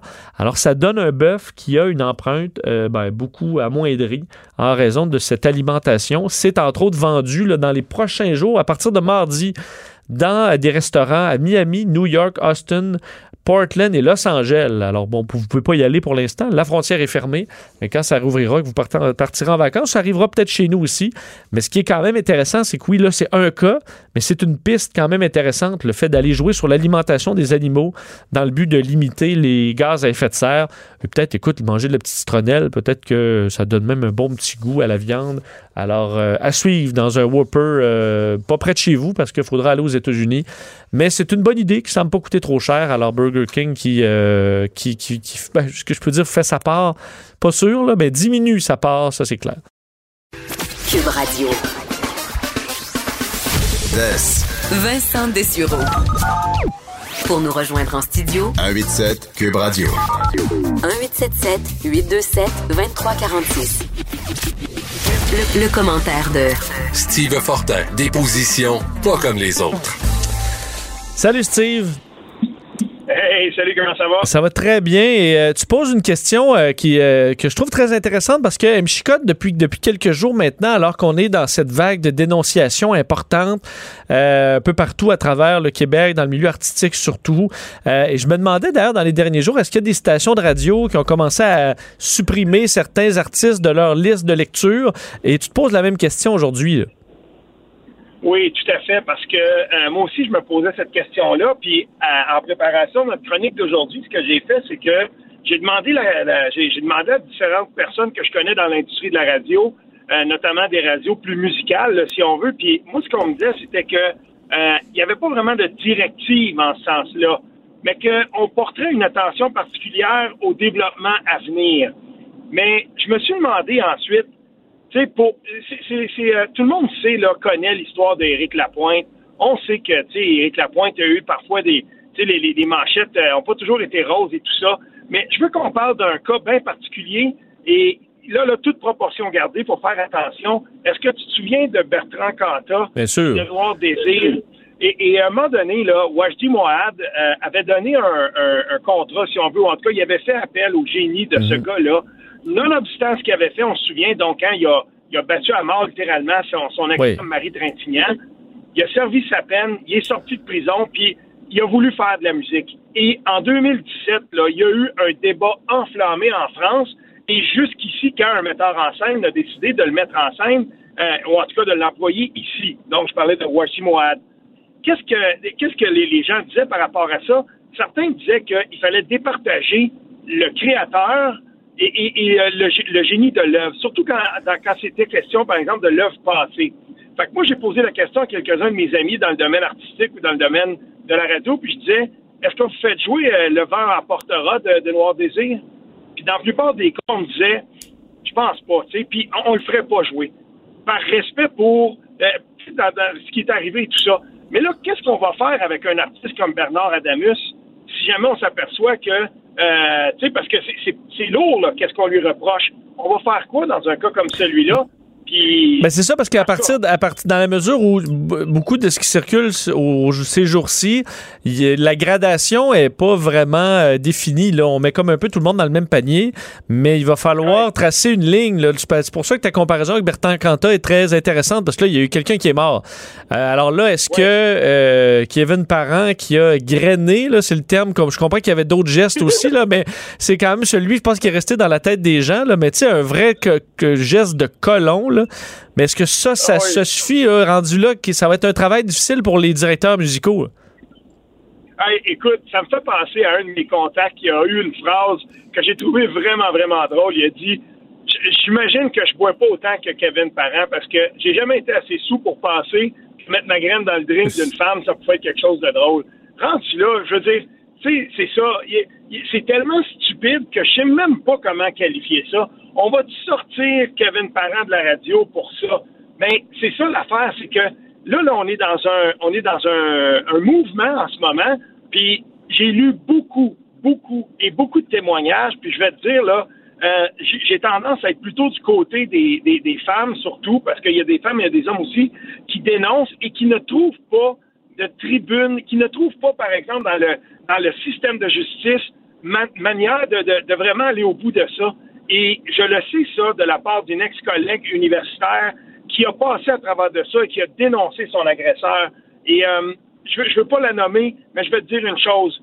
Euh, elle a écrit un, un texte absolument puissant euh, sur son Facebook privé où elle disait Vous n'avez pas idée ce que c'est pour une femme d'être dans le système de justice parce que plusieurs fois, à plusieurs intervenants pendant une cause, on va être obligé de recommencer son, son récit. Il va falloir, écoute, puis en plus, on va attaquer ta crédibilité parce que l'autre personne va se défendre, puis c'est normal. Mais c'est pas tout le monde qui a les reins assez solides pour faire ça. Et, ça aussi, il va falloir qu'on se penche là-dessus parce que ce mouvement-là, il n'est pas illégitime en soi, là. Non, et il y a aussi, euh, dans la gradation, je comprends bien que quelqu'un dira, ira pas, euh, voudra pas aller se battre en cours parce que Kevin Parent a mis son pénis dans son martini, là. Et je comprends qu'il y a une partie Ouais. que tu dis, ben écoute, on dénonce publiquement euh, des, des, des gestes déplacés, mais qui, on veut pas nécessairement judiciariser ça. Mais rendu là, il faudrait que la peine aussi soit, euh, soit dosée, là. Dans ce cas-là, on dit, bon, OK, là, il est, il est colon, euh, il devra faire ses, des changements dans sa vie, mais est-ce qu'on supprime au complet cette personne cette personne-là de la sphère publique à jamais?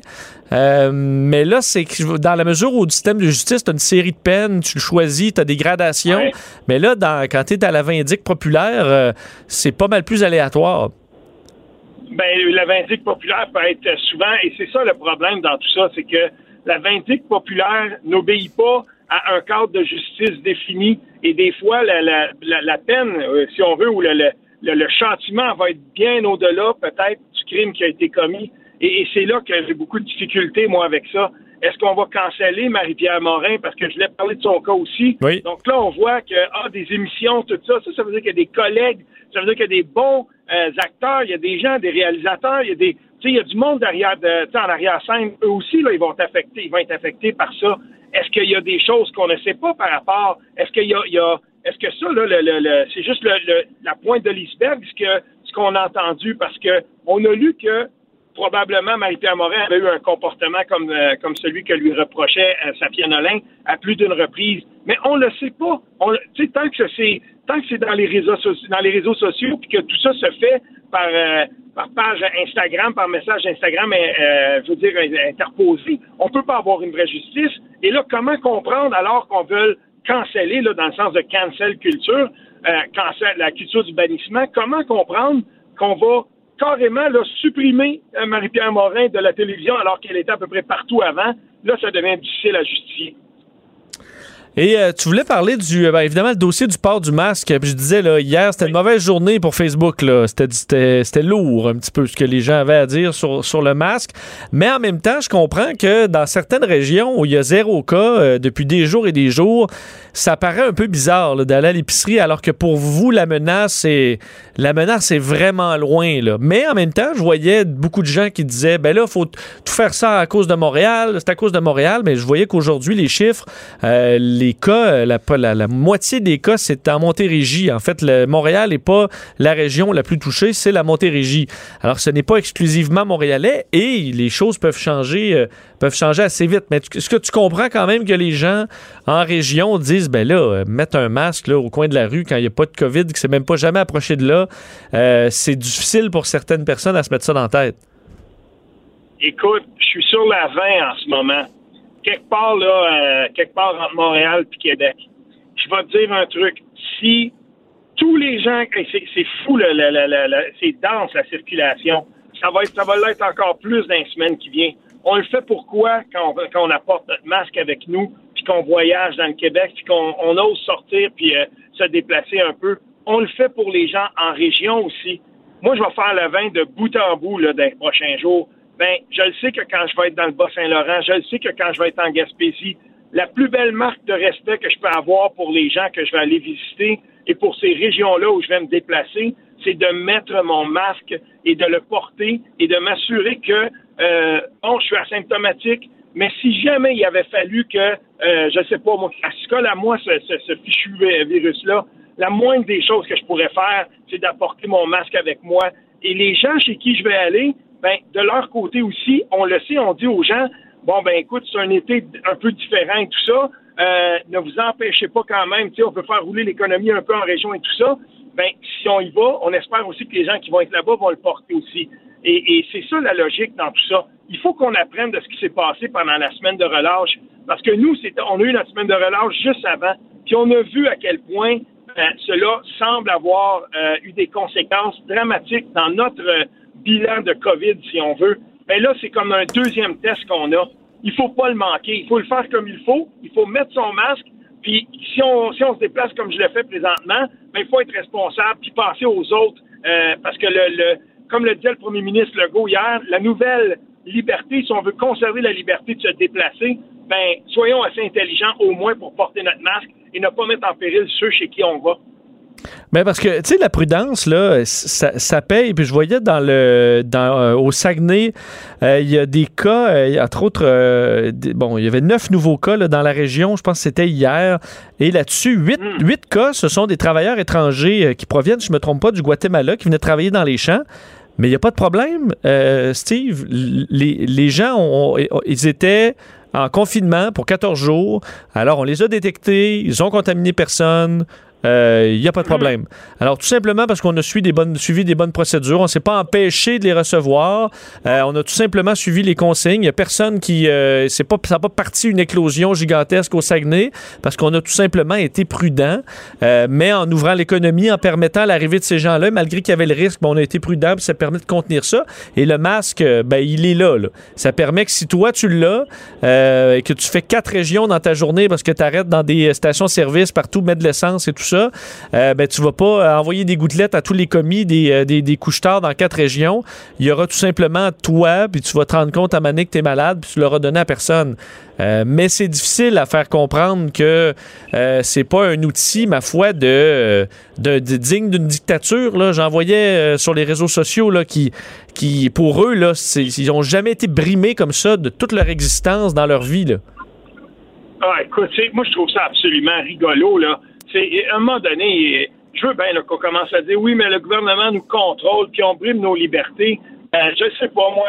Je connais des chasseurs, j'en connais plein, moi, dans mon coin, puis c'est drôle, hein, quand on leur a dit à un moment donné, vous allez enregistrer leurs armes, il y en a une couple qui ont, euh, qui ont, qui ont rechigné à un moment donné, mais ils finissent par comprendre, puis on enregistre les armes parce que euh, de toute façon, on veut quand même que quand les policiers fassent leur travail, il y ait accès aux données qu'il faut. Euh, on, on, met notre ceinture maintenant. C'était avant, c'était personne ne voulait mettre sa ceinture. On a fini par le faire. C'est devenu un comportement tout simplement banal et socialement accepté. Ça va être comme ça pour le, masque aussi, parce que, comme on se le disait hier, Vincent, à un moment donné, là, je, moi, je, je prévois que dans le futur, on va en avoir encore besoin du masque. Rangeons-le pas trop loin. C'est peut-être pas la dernière pandémie, mais au moins on aura appris. Puis, tu sais, j'ai de la difficulté, moi, avec les gens qui ont cette espèce d'esprit, là, tout le temps, de, on dirait, là, euh, ah ben, dès qu'on leur demande de faire quelque chose, puis ça leur demande un petit effort, euh, ouais, mais moi, je vais aller me faire tester, mais je veux pas que ça soit trop loin. On voyait des commentaires à Montréal. Hey, bonhomme, c'est pour ton bien. il faut penser à la collectivité en premier. Puis mettre un masque, c'est ça aussi. parce que ça me fait quand même un peu penser à. euh, je sais pas si c'est en, en vieillissant, on revient à un enfant, là, mais un enfant qui veut pas mettre ses pantalons de neige, là, mais tu dis, OK, c'est parce qu'il fait froid là, dehors. Là. Ben là, et, puis là, ça chigne, puis là, ça fait la crise du bacon. Ben, c'est un peu ça. Tu dis non, c'est bon pour toi, puis là, ça braille, puis là, non, non, puis pas moi, puis c'est pas vrai, puis mes vacances sont gâchées, puis vous allez pas, l'économie va s'effondrer, puis on n'ira plus dans aucun commerce. Tu vas aller où chercher ta peine de lait? Tu peux même pas aller euh, dans le Maine, là, te la chercher, là. Tu vas aller en Ontario. euh, euh, la plupart des pays, on voit la France, le Royaume-Uni, ça s'en vient masque obligatoire à peu près partout. Tu vas aller où, là, chercher ton, ton pain puis ton beurre, là?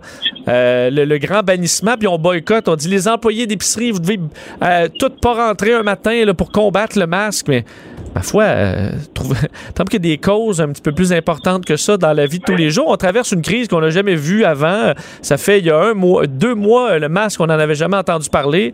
Euh, c'est une période dans notre vie. Là, on va raconter ça à nos petits-enfants qu'il y a eu une période en 2020 où on a dû porter un masque, puis même à l'épicerie, on portait un masque, puis même là, on portait un masque, puis ça va peut-être envoyer certaines bonnes pratiques. Lorsqu'on a effectivement une toux euh, ou des symptômes, on va porter le masque, mais ça ne deviendra pas obligatoire à vie. Ça donne absolument rien à François Legault d'imposer le masque à vie. Il n'y a même pas de puce là-dedans euh, que tu peux mettre pour nous contrôler. Là.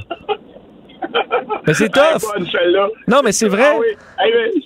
C'est- drôle, là, ça me fait penser Daniel Thibault, le scénariste, quand il a écrit, tu sais, là, le, le, le récalcitrant des années 80, là, dans le temps du sida, qui voulait pas porter le condom, ben, il a vieilli aujourd'hui puis il veut pas porter son masque. Moi, ça m'a fait Oui. quand il a écrit ça. Puis, sincèrement, je veux dire, tu, tu le dis tellement bien, come on, c'est pas une grosse affaire, puis il faut tout simplement euh, entrer dans la tête aux récalcitrants. Mais il, il va falloir qu'il y ait coercition, puis il faudra que les récalcitrants soient euh, perçus et, qu'ils se perçoivent eux-mêmes comme, comme relevant d'un comportement qui est socialement déviant. On n'a pas le choix. C'est comme ça qu'on va y arriver. Et euh, moi, j'ai aucun problème à ce qu'à un moment donné, quelqu'un se fasse apostropher. Puis pour l'autre qui dit, ben, moi, j'irai pas en Gaspésie parce qu'on va me forcer à mettre son masque. Ben, savez-vous quoi? Peut-être que c'est la Gaspésie qui est juste mieux de pas voir quelqu'un comme ça qui s'en fout complètement, sans venir chez eux, qui reste à la Ben. maison, puis euh, on s'en portera pas plus mal. Parce que ça disait un qui disait là, je me rendrai pas en Gaspésie si ben, en Gaspésie s'il y a une bonne place où il y a du, des- du grand air, c'est où que tu vas porter ton masque là, pour aller mettre de l'essence, aller à l'épicerie. Hey, c'est une place où t'es pas confiné nulle part, c'est bien en Gaspésie là. Dans les musées là, je pense pas que tu vas passer ta, ta semaine au musée de, de- de- du coquillage là. Je pense que tu vas quand même être dans le grand air puis que quand tu marches sur le bord du fleuve là, pas porter de masque, il y, a pas de problème. Puis peut-être une dernière euh, euh, réflexion, j'ai l'impression qu'il y a beaucoup de gens là, qui font la crise là, à cause du masque, euh, parce que là, c'est vraiment une atteinte, la moindre atteinte à la liberté, ça se fait pas. Mais en 2001, après les attentats du 11 septembre, quand on a resserré, ben, on se souvient des grands plans aux États-Unis de surveillance et tout ça, mais là, c'était pour la sécurité, puis même s'il y en a qui disaient, ben, attention, parce que ça, ça va, ça va rester après, ben, au contraire, on va de l'avant, alors que le risque de mourir d'un attentat terroriste est pas mal moindre que de mourir de la COVID. On est à 5300 ou 5500 morts au, Québec, mais là, là, la menace, elle n'est pas là, parce que ça vaut. euh, euh, le masque, c'est trop une atteinte. Alors, je pense qu'il y a des gens que euh, les bottines ne suivent pas les babines, malheureusement, à travers le temps. Voilà. Non, ah non, tout à fait. Tu as bien raison de le dire parce que non seulement c'est une mesure qui est temporaire, mais c'est une mesure qui est te- tellement, c'est tellement banal à réaliser, à faire que euh, ceux qui ceux qui rechignent en ce moment, ben ils vont, je te le dis, à un moment donné, là, ça, ça- ça va être les dindons de la farce, ces gens-là. Ben, Steve, toujours un plaisir. On se reparle demain. Oui, certainement. Salut. Salut, on revient. Vincent Dessureau, Des. Cube Radio.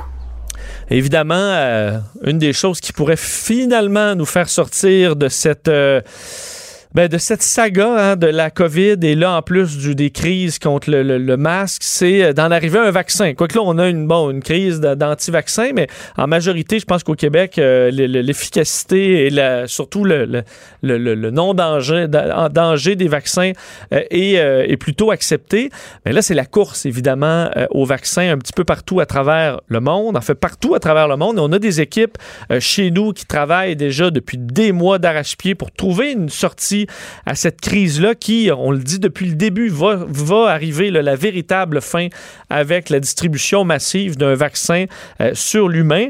Et Medicago euh, a débuté, les, euh, une entreprise québécoise débute ses tests finalement d'un candidat vaccin. Alors bon, ce qui deviendra peut-être un vaccin, débuter les essais cliniques de son, bon, de, de son candidat vaccin contre la COVID-19 produit sur plantes. Les premières doses qui ont été administrées hier chez des volontaires en santé. Alors, c'est toute une étape pour cette entreprise. On rejoint tout de suite la directrice des affaires scientifiques et médicales chez Medicago, Nathalie Charland. Madame Charland, bonjour. Bonjour, M. Dessureau. Alors, euh, c'est une phase euh, assurément très marquante pour, euh, pour vous qui travaillez chez Medicago depuis des mois pour le, développer ce candidat vaccin? Effectivement, c'est un jalon très important pour les équipes qui ont travaillé tellement fort depuis le mois de février, qu'on travaille vraiment de façon très, très intensive pour atteindre ce premier jalon-là de, volontaires euh, vaccinés avec notre candidat vaccin. Donc, la phase 1, expliquez-nous ce que ça, ce que ça comporte. Là, on n'est pas encore à tester euh, l'efficacité sur le, pour le, sur le fait de combattre la maladie. On est vraiment plus sur l'innocuité du vaccin? Oui, on teste l'innocuité du vaccin, donc on s'assure qu'il n'y a pas d'effet indésirable euh, trop grave associé à l'utilisation du vaccin. Je rassure tout de suite les gens que lorsque Santé Canada nous donne l'autorisation de passer à cette étape-là, c'est qu'il y a eu des études préliminaires chez les animaux, en laboratoire, pour s'assurer que tout était sous contrôle et qu'il y avait les, les risques étaient très minimes d'aller chez, chez l'humain. Mais aussi, on va profiter de cette première phase-là pour tester différentes formulations du vaccin. Donc, le candidat vaccin a été préparé euh, en différentes doses. Euh, il y a aussi des, des, formulations avec des adjuvants qui est un stimulateur de la réponse immunitaire. Donc, on veut vraiment, dans cette première étape-là, essayer de cibler c'est quoi la meilleure recette pour passer à la prochaine étape où on vaccinerait plus de gens pour mieux étudier la réponse immunitaire qui pourrait éventuellement protéger contre la COVID-19. Donc, comment vous mesurez ça? C'est les, anticorps, le taux d'anticorps dépendamment de la recette ou? On mesure le taux d'anticorps, oui, mais quelque chose que, que les, c'est peut-être un petit peu méconnu chez, chez les gens, c'est qu'il y a aussi ce qu'on appelle une réponse à médiation cellulaire. Donc, c'est quelque chose que notre candidat vaccin stimuler. Donc, en fait, c'est qu'on stimule des cellules du système immunitaire qui pourraient détruire des cellules du corps humain infectées par le virus et l'empêcher de se propager ailleurs dans, le corps et vraiment euh, réduire euh, la maladie finalement. Donc, oui, on mesure le niveau d'anticorps, mais on mesure aussi si le candidat vaccin va stimuler l'autre bras qu'on appelle de, du système immunitaire qui est la réponse à médiation cellulaire.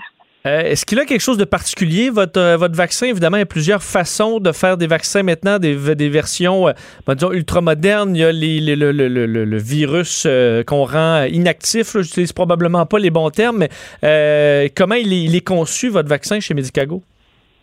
Ben, en fait, vous aviez un très bon terme. Donc, un virus inactivé, oui, c'est le vaccin peut-être que les gens connaissent le mieux. C'est le vaccin, entre autres, qui est utilisé euh, majoritairement pour euh, contre la grippe saisonnière. Euh, nous, ce qu'on on produit, c'est ce qu'on appelle une particule pseudo-virale. Donc, on ne travaille pas avec le virus vivant, on prend vraiment seulement une portion du, du, du génome, donc de la séquence génétique du virus qu'on introduit dans des plantes. Ça aussi, c'est assez novateur. C'est pas une technologie euh, euh, très, euh, c'est assez nouveau comme technologie. Donc, c'est les plantes qui vont produire ce qu'on appelle les particules pseudo-virales. Donc, la plante va produire quelque chose qui ressemble au virus vivant, mais qui n'est pas du tout infectieux. Donc, on va, on va purifier ça des plantes. On va vraiment aller les sortir des plantes. Et c'est ça qu'on va injecter aux gens dans notre vaccin. Et cette cet aspect-là qui ressemble au virus fait que justement, on a une, réponse immunitaire plus vaste qui nous permet de stimuler non seulement les anticorps, mais aussi euh, les cellules du système immunitaire. Est-ce que ça permet, parce que des plantes, il faut attendre que ça pousse, est-ce qu'on peut quand même s'imaginer une production à grande échelle? Non, en fait, c'est ce qu'on utilise, c'est ce qu'on appelle une expression transitoire. Donc, c'est pas c'est pas une plante qu'on va modifier génétiquement puis qu'on va attendre qu'elle pousse puis euh, récolter dans, dans, le champ dans six mois là. Ok, ok. C'est vraiment non, c'est vraiment des plantes qu'on fait qu'on fait pousser euh, dans des serres, dans un environnement très contrôlé. Et à un moment précis, donc quand les plantes ont environ 5 à 6 semaines de croissance, on va euh, injecter la, séquence génétique du virus. Et ensuite, les plantes vont devenir comme une espèce de mini-usine à, vaccin.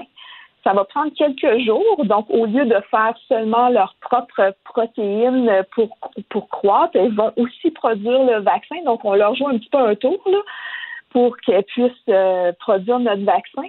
Puis ça, ça prend seulement quelques jours et ensuite on va récolter les feuilles, on va les couper en morceaux, les digérer pour aller vraiment purifier de façon à, très très pure le vaccin. Donc c'est vraiment on on modifie pas du tout la plante, on, les utilise pendant quelques jours comme petite manufacture à vaccin. Bon, évidemment, euh, bon, euh, c'est une course contre la montre pour avoir ce vaccin le plus tôt possible. Le monde qui le monde entier qui attend après ça. Euh, phase 1, ça dure combien de temps? Et les, phases suivantes, là, on parle de combien de, mois avant d'avoir un, un, vaccin, disons un produit fini si vous si on s'y rend? Bon, la phase 1, là, on parle d'environ deux mois parce que les volontaires vont recevoir deux doses. Bon, vous le savez, les gens sont naïfs côté immunitaire, donc on n'a pas de protection sous-jacente euh, contre le virus. Donc, c'est possible qu'on ait besoin de plus d'une dose du vaccin. Mais pour ça, il faut laisser le temps à la réponse immunitaire de se développer. Donc, les volontaires vont recevoir une première dose. On attend trois semaines que la réponse immunitaire se développe et après trois semaines, on réinjecte une deuxième dose. Et encore une fois, on doit attendre euh, trois semaines pour euh, avant d'étudier la dose finale, euh, la réponse finale. Donc, on parle de deux mois. Donc, peut-être aux alentours de septembre. Notre but, c'est vraiment d'initier la prochaine étape où est-ce qu'on va éventuellement tester l'efficacité à partir du mois d'octobre. Mais ce que je vous parle maintenant, là, c'est ce qu'on peut, ce qu'on a fait dans les trois dernières, derniers mois. Habituellement, ça prend cinq à six ans de faire ça. Et une phase 2, une phase 3, là, on parle de 10 ans. Donc, nous, on est en train de faire ça dans une seule année. Donc, c'est extrêmement rapide. Je sais que ça peut paraître long pour, euh, pour les gens, mais c'est quelque chose de très rapide et on espère pouvoir distribuer les premières doses euh, si le vaccin est efficace. On démontre que le candidat vaccin est efficace dans la première moitié de 2021. Et euh, je, crois que l'OMS, l'Organisation mondiale de la santé, tente pour la, dernière phase, la phase 3, d'avoir euh, un test, euh, du moins une, bon, un essai plus global impliquant plusieurs candidats vaccins. Et c'est possible que le vôtre se retrouve dans cette, cette façon de faire un peu plus globale que chacun de son côté? C'est quelque chose euh, qu'on regarde effectivement. Euh, depuis le mois de mars que nous, Medicago et plusieurs autres compagnies et organismes à travers le monde, nous sommes en discussion avec l'OMS. Mais évidemment, il faut d'abord faire la première euh, phase, donc la, la, phase 1 pour accumuler les données. Et ensuite, on verra si on peut et on veut faire partie de cette étude-là. C'est sûr que c'est très gros. Donc, on parle d'une étude à très large échelle à travers la planète et justement, ça nous permettrait de mettre en commun plusieurs outils pour accélérer le développement de vaccins. On ne se cachera pas qu'on va probablement avoir besoin de plus qu'un type de vaccin. Donc, Medicago veut faire partie de la solution. Donc, on est, si euh, cette façon de faire-là euh, peut être plus efficace pour Medicago, on va euh, évaluer ça avec l'OMS, mais oui, c'est quelque chose qu'on regarde. Et dernière question, si c'est euh, ben, toutes les, tous les essais se font, votre vaccin était super efficace, ça va bien. Pour la production de masse, est-ce que rendu là, il y a une solidarité entre pays où il y a plein d'endroits qui peuvent se mettre à le produire rapidement? Comment ça fonctionne? chez Medicago, c'est sûr qu'on a une technologie un peu différente de celle qui, qui, a été développée au, fil des ans. Nous, on a une usine à Québec, on a aussi une usine en Caroline du Nord. Euh, les deux usines combinées pourraient nous permettre de faire 100 millions de doses euh, d'ici la fin de l'année prochaine. On a aussi une usine en construction euh, dans, l'est de la ville de Québec, mais elle sera prête dans deux ans. Mais on pourrait parler d'un milliard de doses une fois qu'elle sera prête. Mais il y a vraiment, il y a des, vraiment des collaborations à travers le monde, et pas seulement au niveau de la production du vaccin. Nous, on, on l'a annoncé euh, la semaine dernière euh, la collaboration avec GlaxoSmithKline, avec GSK et Dynavax. Donc, euh, eux nous fournissent leur adjuvant, ce qui pourrait nous permettre de fournir plus de doses avec la même quantité euh, de production de vaccins parce qu'on pourrait réduire la dose dans chacune des, euh, des injections. Donc, pour un, même gâteau, on pourrait nourrir plus de personnes. Je peux prendre cette image-là. C'est très bien imagé. Mais en, terminant, quand vous vous retrouvez, euh, Madame Charland, dans un souper là, avec des amis, là, puis eux vous disent, ah ben là, la, puce à Bill Gates et tout le tralala sur les, sur les vaccins, est-ce que vous faites juste soupirer ou vous débattez encore avec ces gens-là? Euh, j'ai pas beaucoup de gens qui me, me challenge avec ces commentaires-là, mais c'est sûr que moi, ce que je répète, c'est que les vaccins sont victimes de leur succès parce que les gens ne se rappellent plus ce que la rougeole faisait, ce que la polio faisait. Donc, c'est facile. Puis c'est sûr qu'on va vacciner des gens en santé. Les gens, c'est sûr qu'ils sont plus nerveux à cause de ça. Mais je crois qu'il faut avoir confiance. Euh, si on se rend plus vieux et en santé euh, de nos jours, c'est parce qu'il y a eu des vaccins qui ont été développés euh, au cours du dernier siècle et il faut avoir confiance euh, en la science. C'est sûr que si on voyait un enfant atteint de polio aujourd'hui, on comprendrait, je pense, assez vite. Madame Charland, merci beaucoup. On vous souhaite le meilleur des succès. On va surveiller la phase 1 et les phases suivantes de très près. Merci beaucoup. Merci Nathalie Charland, directrice des affaires scientifiques et médicales chez Medicago. Donc, il commençait hier les tests chez l'humain en phase 1 d'un candidat vaccin. Alors, on en aura pour quelques mois. Rappelant que c'est une course folle euh, au vaccin. Il y a des entreprises de chez nous qui y travaillent. Alors, on leur souhaite euh, bonne chance en espérant que ça arrive plus tôt que tard. Vincent Dessureau. La seule émission de radio qu'on aimerait swiper à droite. Vous écoutez Vincent Dessureau. Ah, on va se mettre euh, l'eau à la bouche en parlant de nourriture. Et dans ce cas-là, euh, aujourd'hui, c'est l'agneau du Québec qu'on retrouvera euh, dans notre assiette avec la chronique Le Québec. Dans votre assiette, la journaliste au journal La Terre de chez nous, spécialisée en agriculture, Josiane Desjardins, qui est en ligne. Bonjour, Josiane. Oui, salut Vincent. Euh, l'agneau, il euh, faut dire, il euh, y en a plein qui vont dire Ah, j'aime pas ça l'agneau. Mais ça, c'est souvent l'agneau qui ne vient pas du, du, Québec et tu à nous présenter des, des, produits et des endroits à visiter.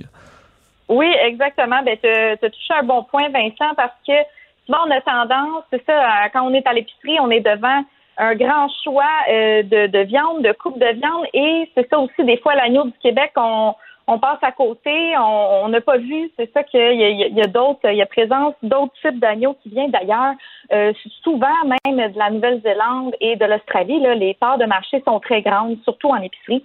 Fait que, ben justement, c'est ça, Vincent, moi, des fois, même moi, personnellement, j'ai tendance à l'oublier euh, l'agneau sur mes choix de viande que je préfère griller sur le barbecue. Tu sais, on va on va plus vers les classiques, tout ça.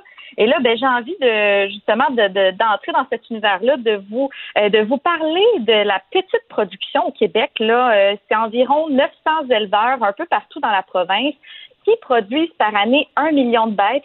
Et justement, c'est ça, il y a quelque chose de particulier dans l'agneau du Québec. Il y a un goût très distinctif qu'on retrouve là versus celui euh, celui qu'on nous propose de l'Australie ou de la Nouvelle-Zélande. C'est quoi on dit toujours ça ça goûte la laine là euh, l'agneau de la Nouvelle-Zélande, mais l'agneau du Québec il goûte quoi?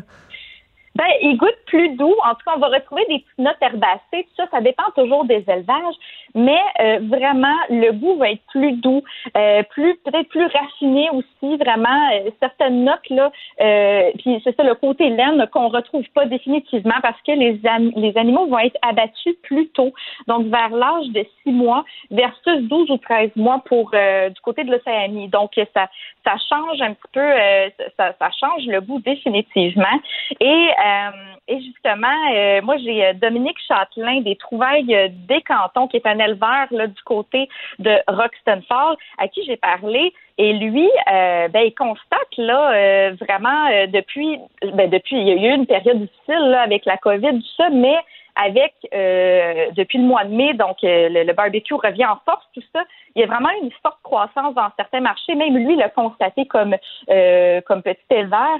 Et euh, justement, c'est ça du côté des épiceries là. Euh, je regardais avec les marchands IGA j'ai pu parler aussi à quelqu'un du côté de la capitale nationale, Jean-Nicolas Tremblay. Lui, il disait là, carrément, là, dans les dernières semaines, il y a vraiment une grande, une grande augmentation des ventes. Là, ça va jusqu'à 40 parce que, parce que oui, on le sait, l'agneau, c'est quand même une viande un, peu plus chère que d'autres.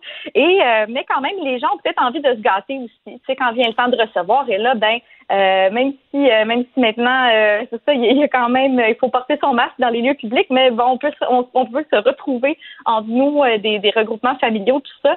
Et, euh, et justement, lui, ben, ce qu'il me disait, c'est que c'est une viande qui est intéressante, très raffinée, mais euh, qu'on doit quand même valoriser davantage. Ça, c'est celui des, des marchands et qui disait ça, parce que euh, justement, avec la saison des barbecues, ben, il faut montrer que les gens peuvent manger de l'agneau autrement. Parce que même, en tout cas, moi, je sais quand j'étais plus jeune, souvent la, la, manière de faire de l'agneau, c'était de le servir avec de la menthe. Là, Donc, oui, c'est vrai. Un petit gilet de menthe, là. Oh. ouais, c'est ça. Tu puis encore là, il faut aimer ça la menthe. Là, fait que je pense qu'il y, a vraiment euh, beaucoup de découvertes euh, à faire de ce côté-là. D'ailleurs, du côté du site de l'agneau du Québec, là, vous pouvez retrouver des tonnes de recettes euh, justement à faire là avec l'agneau, autant au niveau du barbecue, mais des burgers, même des pogos d'agneau, des carrés marinés de toutes sortes de toutes sortes de façons à la grecque et tout et tout. Fait que vraiment, il y, a des belles découvertes à faire de ce côté-là. Parce que c'est ça, tu disais, c'est quand même euh, c'est quand même plus coûteux. Fait que les gens souvent vont éviter ça en, milieu de semaine, mais en même temps, on a appris à se gâter. Côté bouffe, c'était une des seules choses qu'on avait pendant le confinement.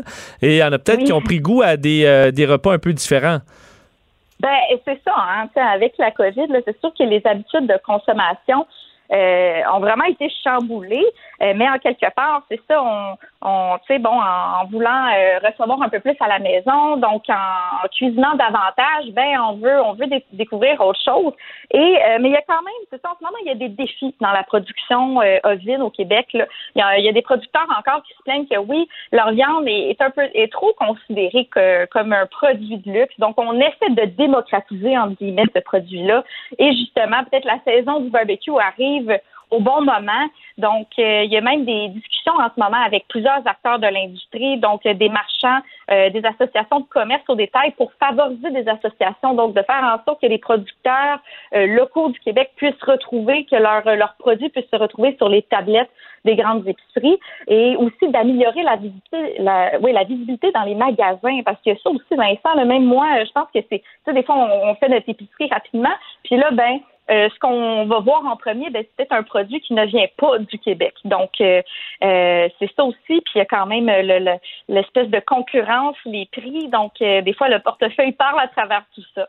Mais il faut dire, donc, en parlant toujours avec Dominique Châtelain, donc éleveur du côté de Roxton euh, donc euh, dans les cantons de l'Est, lui, euh, ben, il a décidé, lui en fait, il, transforme aussi ses propres, donc il, élève et il, a sa boutique à la ferme, il transforme des produits et justement il a misé sur des nouvelles coupes de viande en constatant que les gens, peut-être même dans les derniers jours, dernières semaines, ont un petit peu moins de temps de cuisiner, ont envie d'avoir quelque chose de tout préparé. Donc, je vais aller vous laisser l'entendre là-dessus. C'est sûr que les côtelettes d'agneau sont très, très en demande. Euh, on les fait, on les fait quasiment à mesure ces temps-ci. Après ça, euh, ce qu'il y a un spécial, le gigot tranché. Euh, c'est la, la fesse de l'agneau, le gigot qu'on tranche là à peu près d'un un pouce d'épais, qu'on marine et qu'on finit ça sur le barbecue avec une cuisson rosée. Euh, la côte levée d'agneau, c'est une chose qu'on trouve pas beaucoup. Nous autres, au Trouvaille gourmande du canton, on la vend cuite et marinée. Donc, vous pouvez la mettre sur le barbecue un petit 10 minutes maximum pour la faire griller et qu'elle soit chaude. Euh, mm-hmm. faut pas oublier aussi les traditionnels merguez, euh, surtout les celles qui sont 100% agneaux, des merguez en hot dog, c'est super bon. Puis aussi, j'ai des clients cette année qui font beaucoup de gigots d'agneau euh, sur la broche.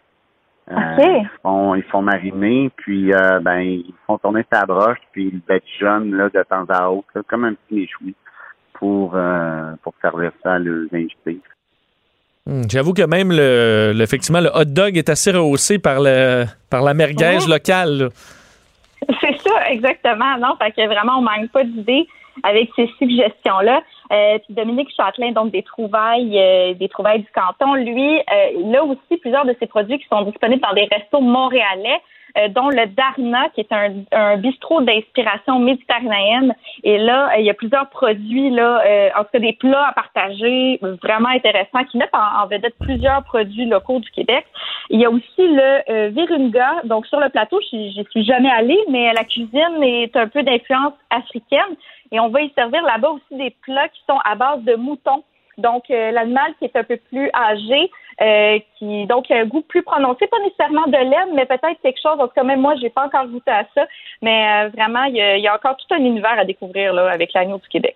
Et pour ceux qui veulent faire une activité en famille aussi, parce que c'est possible de, de, se familiariser avec l'agneau avec les enfants, tu as des adresses pour nous. Oui, tout à fait. Euh, d'abord, il y a la ferme La Roubière qui est à Saint-Valérien de Milton. Ça, c'est en Montérégie. Et donc là-bas, ils ont plusieurs petits élevages. Euh, l'agneau, oui, mais aussi le lapin et le canard. Donc, justement, en famille, c'est une belle occasion euh, d'éduquer donc ces enfants à comment fonctionnent ces, ces élevages-là. Tout est en nature, les pâturages sont en nature, tout ça, on les voit, on peut même les nourrir. Donc, euh, pourquoi pas? Et sur place aussi, il y a possibilité d'être hébergé euh, pendant quelques jours. Et ben pour ceux qui euh, qui, qui font cette expérience-là, on leur promet vraiment une expérience VIP. Et aussi, donc, ils ont également des tables champêtres, donc des repas traditionnels, ça qui sont servis là-bas et qui mettent en valeur l'agneau du Québec. D'ailleurs, on peut écouter le propriétaire. Oui, vas-y. Oui, vas-y, on va y aller rapidement. Il nous reste à peu près, il nous reste moins d'une minute, donc on écoute Julien Pilon. Très bien spécial pour cette saison, si je peux dire. C'est un quatre services. Euh, puis à, chaque deux semaines, on le renouvelle. Cette semaine, on, on faisait euh, couscous d'agneau avec saucisse merguez. Un plat mm. un peu d'origine euh, marocaine, tunisienne, mais c'est quelque chose qu'on aime. On aime travailler un peu les saveurs du monde à l'occasion, quoique notre cuisine oui, est d'inspiration française, là, mais oui, c'est ça. Donc, merguez qui est pur agneau aussi, avec des, des cubes d'épaule. Euh, sinon, on fait aussi on fait nos charcuteries maison. Donc, euh, dans la plupart des que ce soit en amuse-gueule, des fois c'est pas décrit dans le menu, mais en amuse-gueule, on va faire goûter une terrine d'agneau au pistache ou une terrine d'agneau au brin de pommes. Hmm, il nous reste une vingtaine de secondes. Euh, S'il te reste quelques idées? Oui, rapidement, deux dernières adresses. Donc, il y a également une table champêtre à découvrir à la ferme du Dolmen, donc en Chaudière-Appalaches. On sert aussi un méchoui d'agneau et de poulet grillé, donc un, beau mix là-bas. Et aussi la bergerie des neiges à Saint-Ambroise de Kildare, dans la Naudière. Euh, là-bas, il y a une, berge, bergère qui a un parcours assez atypique. Euh, elle était avocate, donc devenue agricultrice maintenant, et elle propose une visite guidée et euh, découvrir un peu les secrets de son élevage et toute son histoire. Donc, voilà. Hmm, ça donne le goût de varier un peu son barbecue, effectivement, et d'aller faire le tour de nos belles régions. Josiane, merci encore. Cette émission est maintenant disponible en podcast. Rendez-vous dans la section balado de l'application ou du site cube.radio pour une écoute sur mesure en tout temps. Cube Radio, autrement dit. Et maintenant, autrement écouté.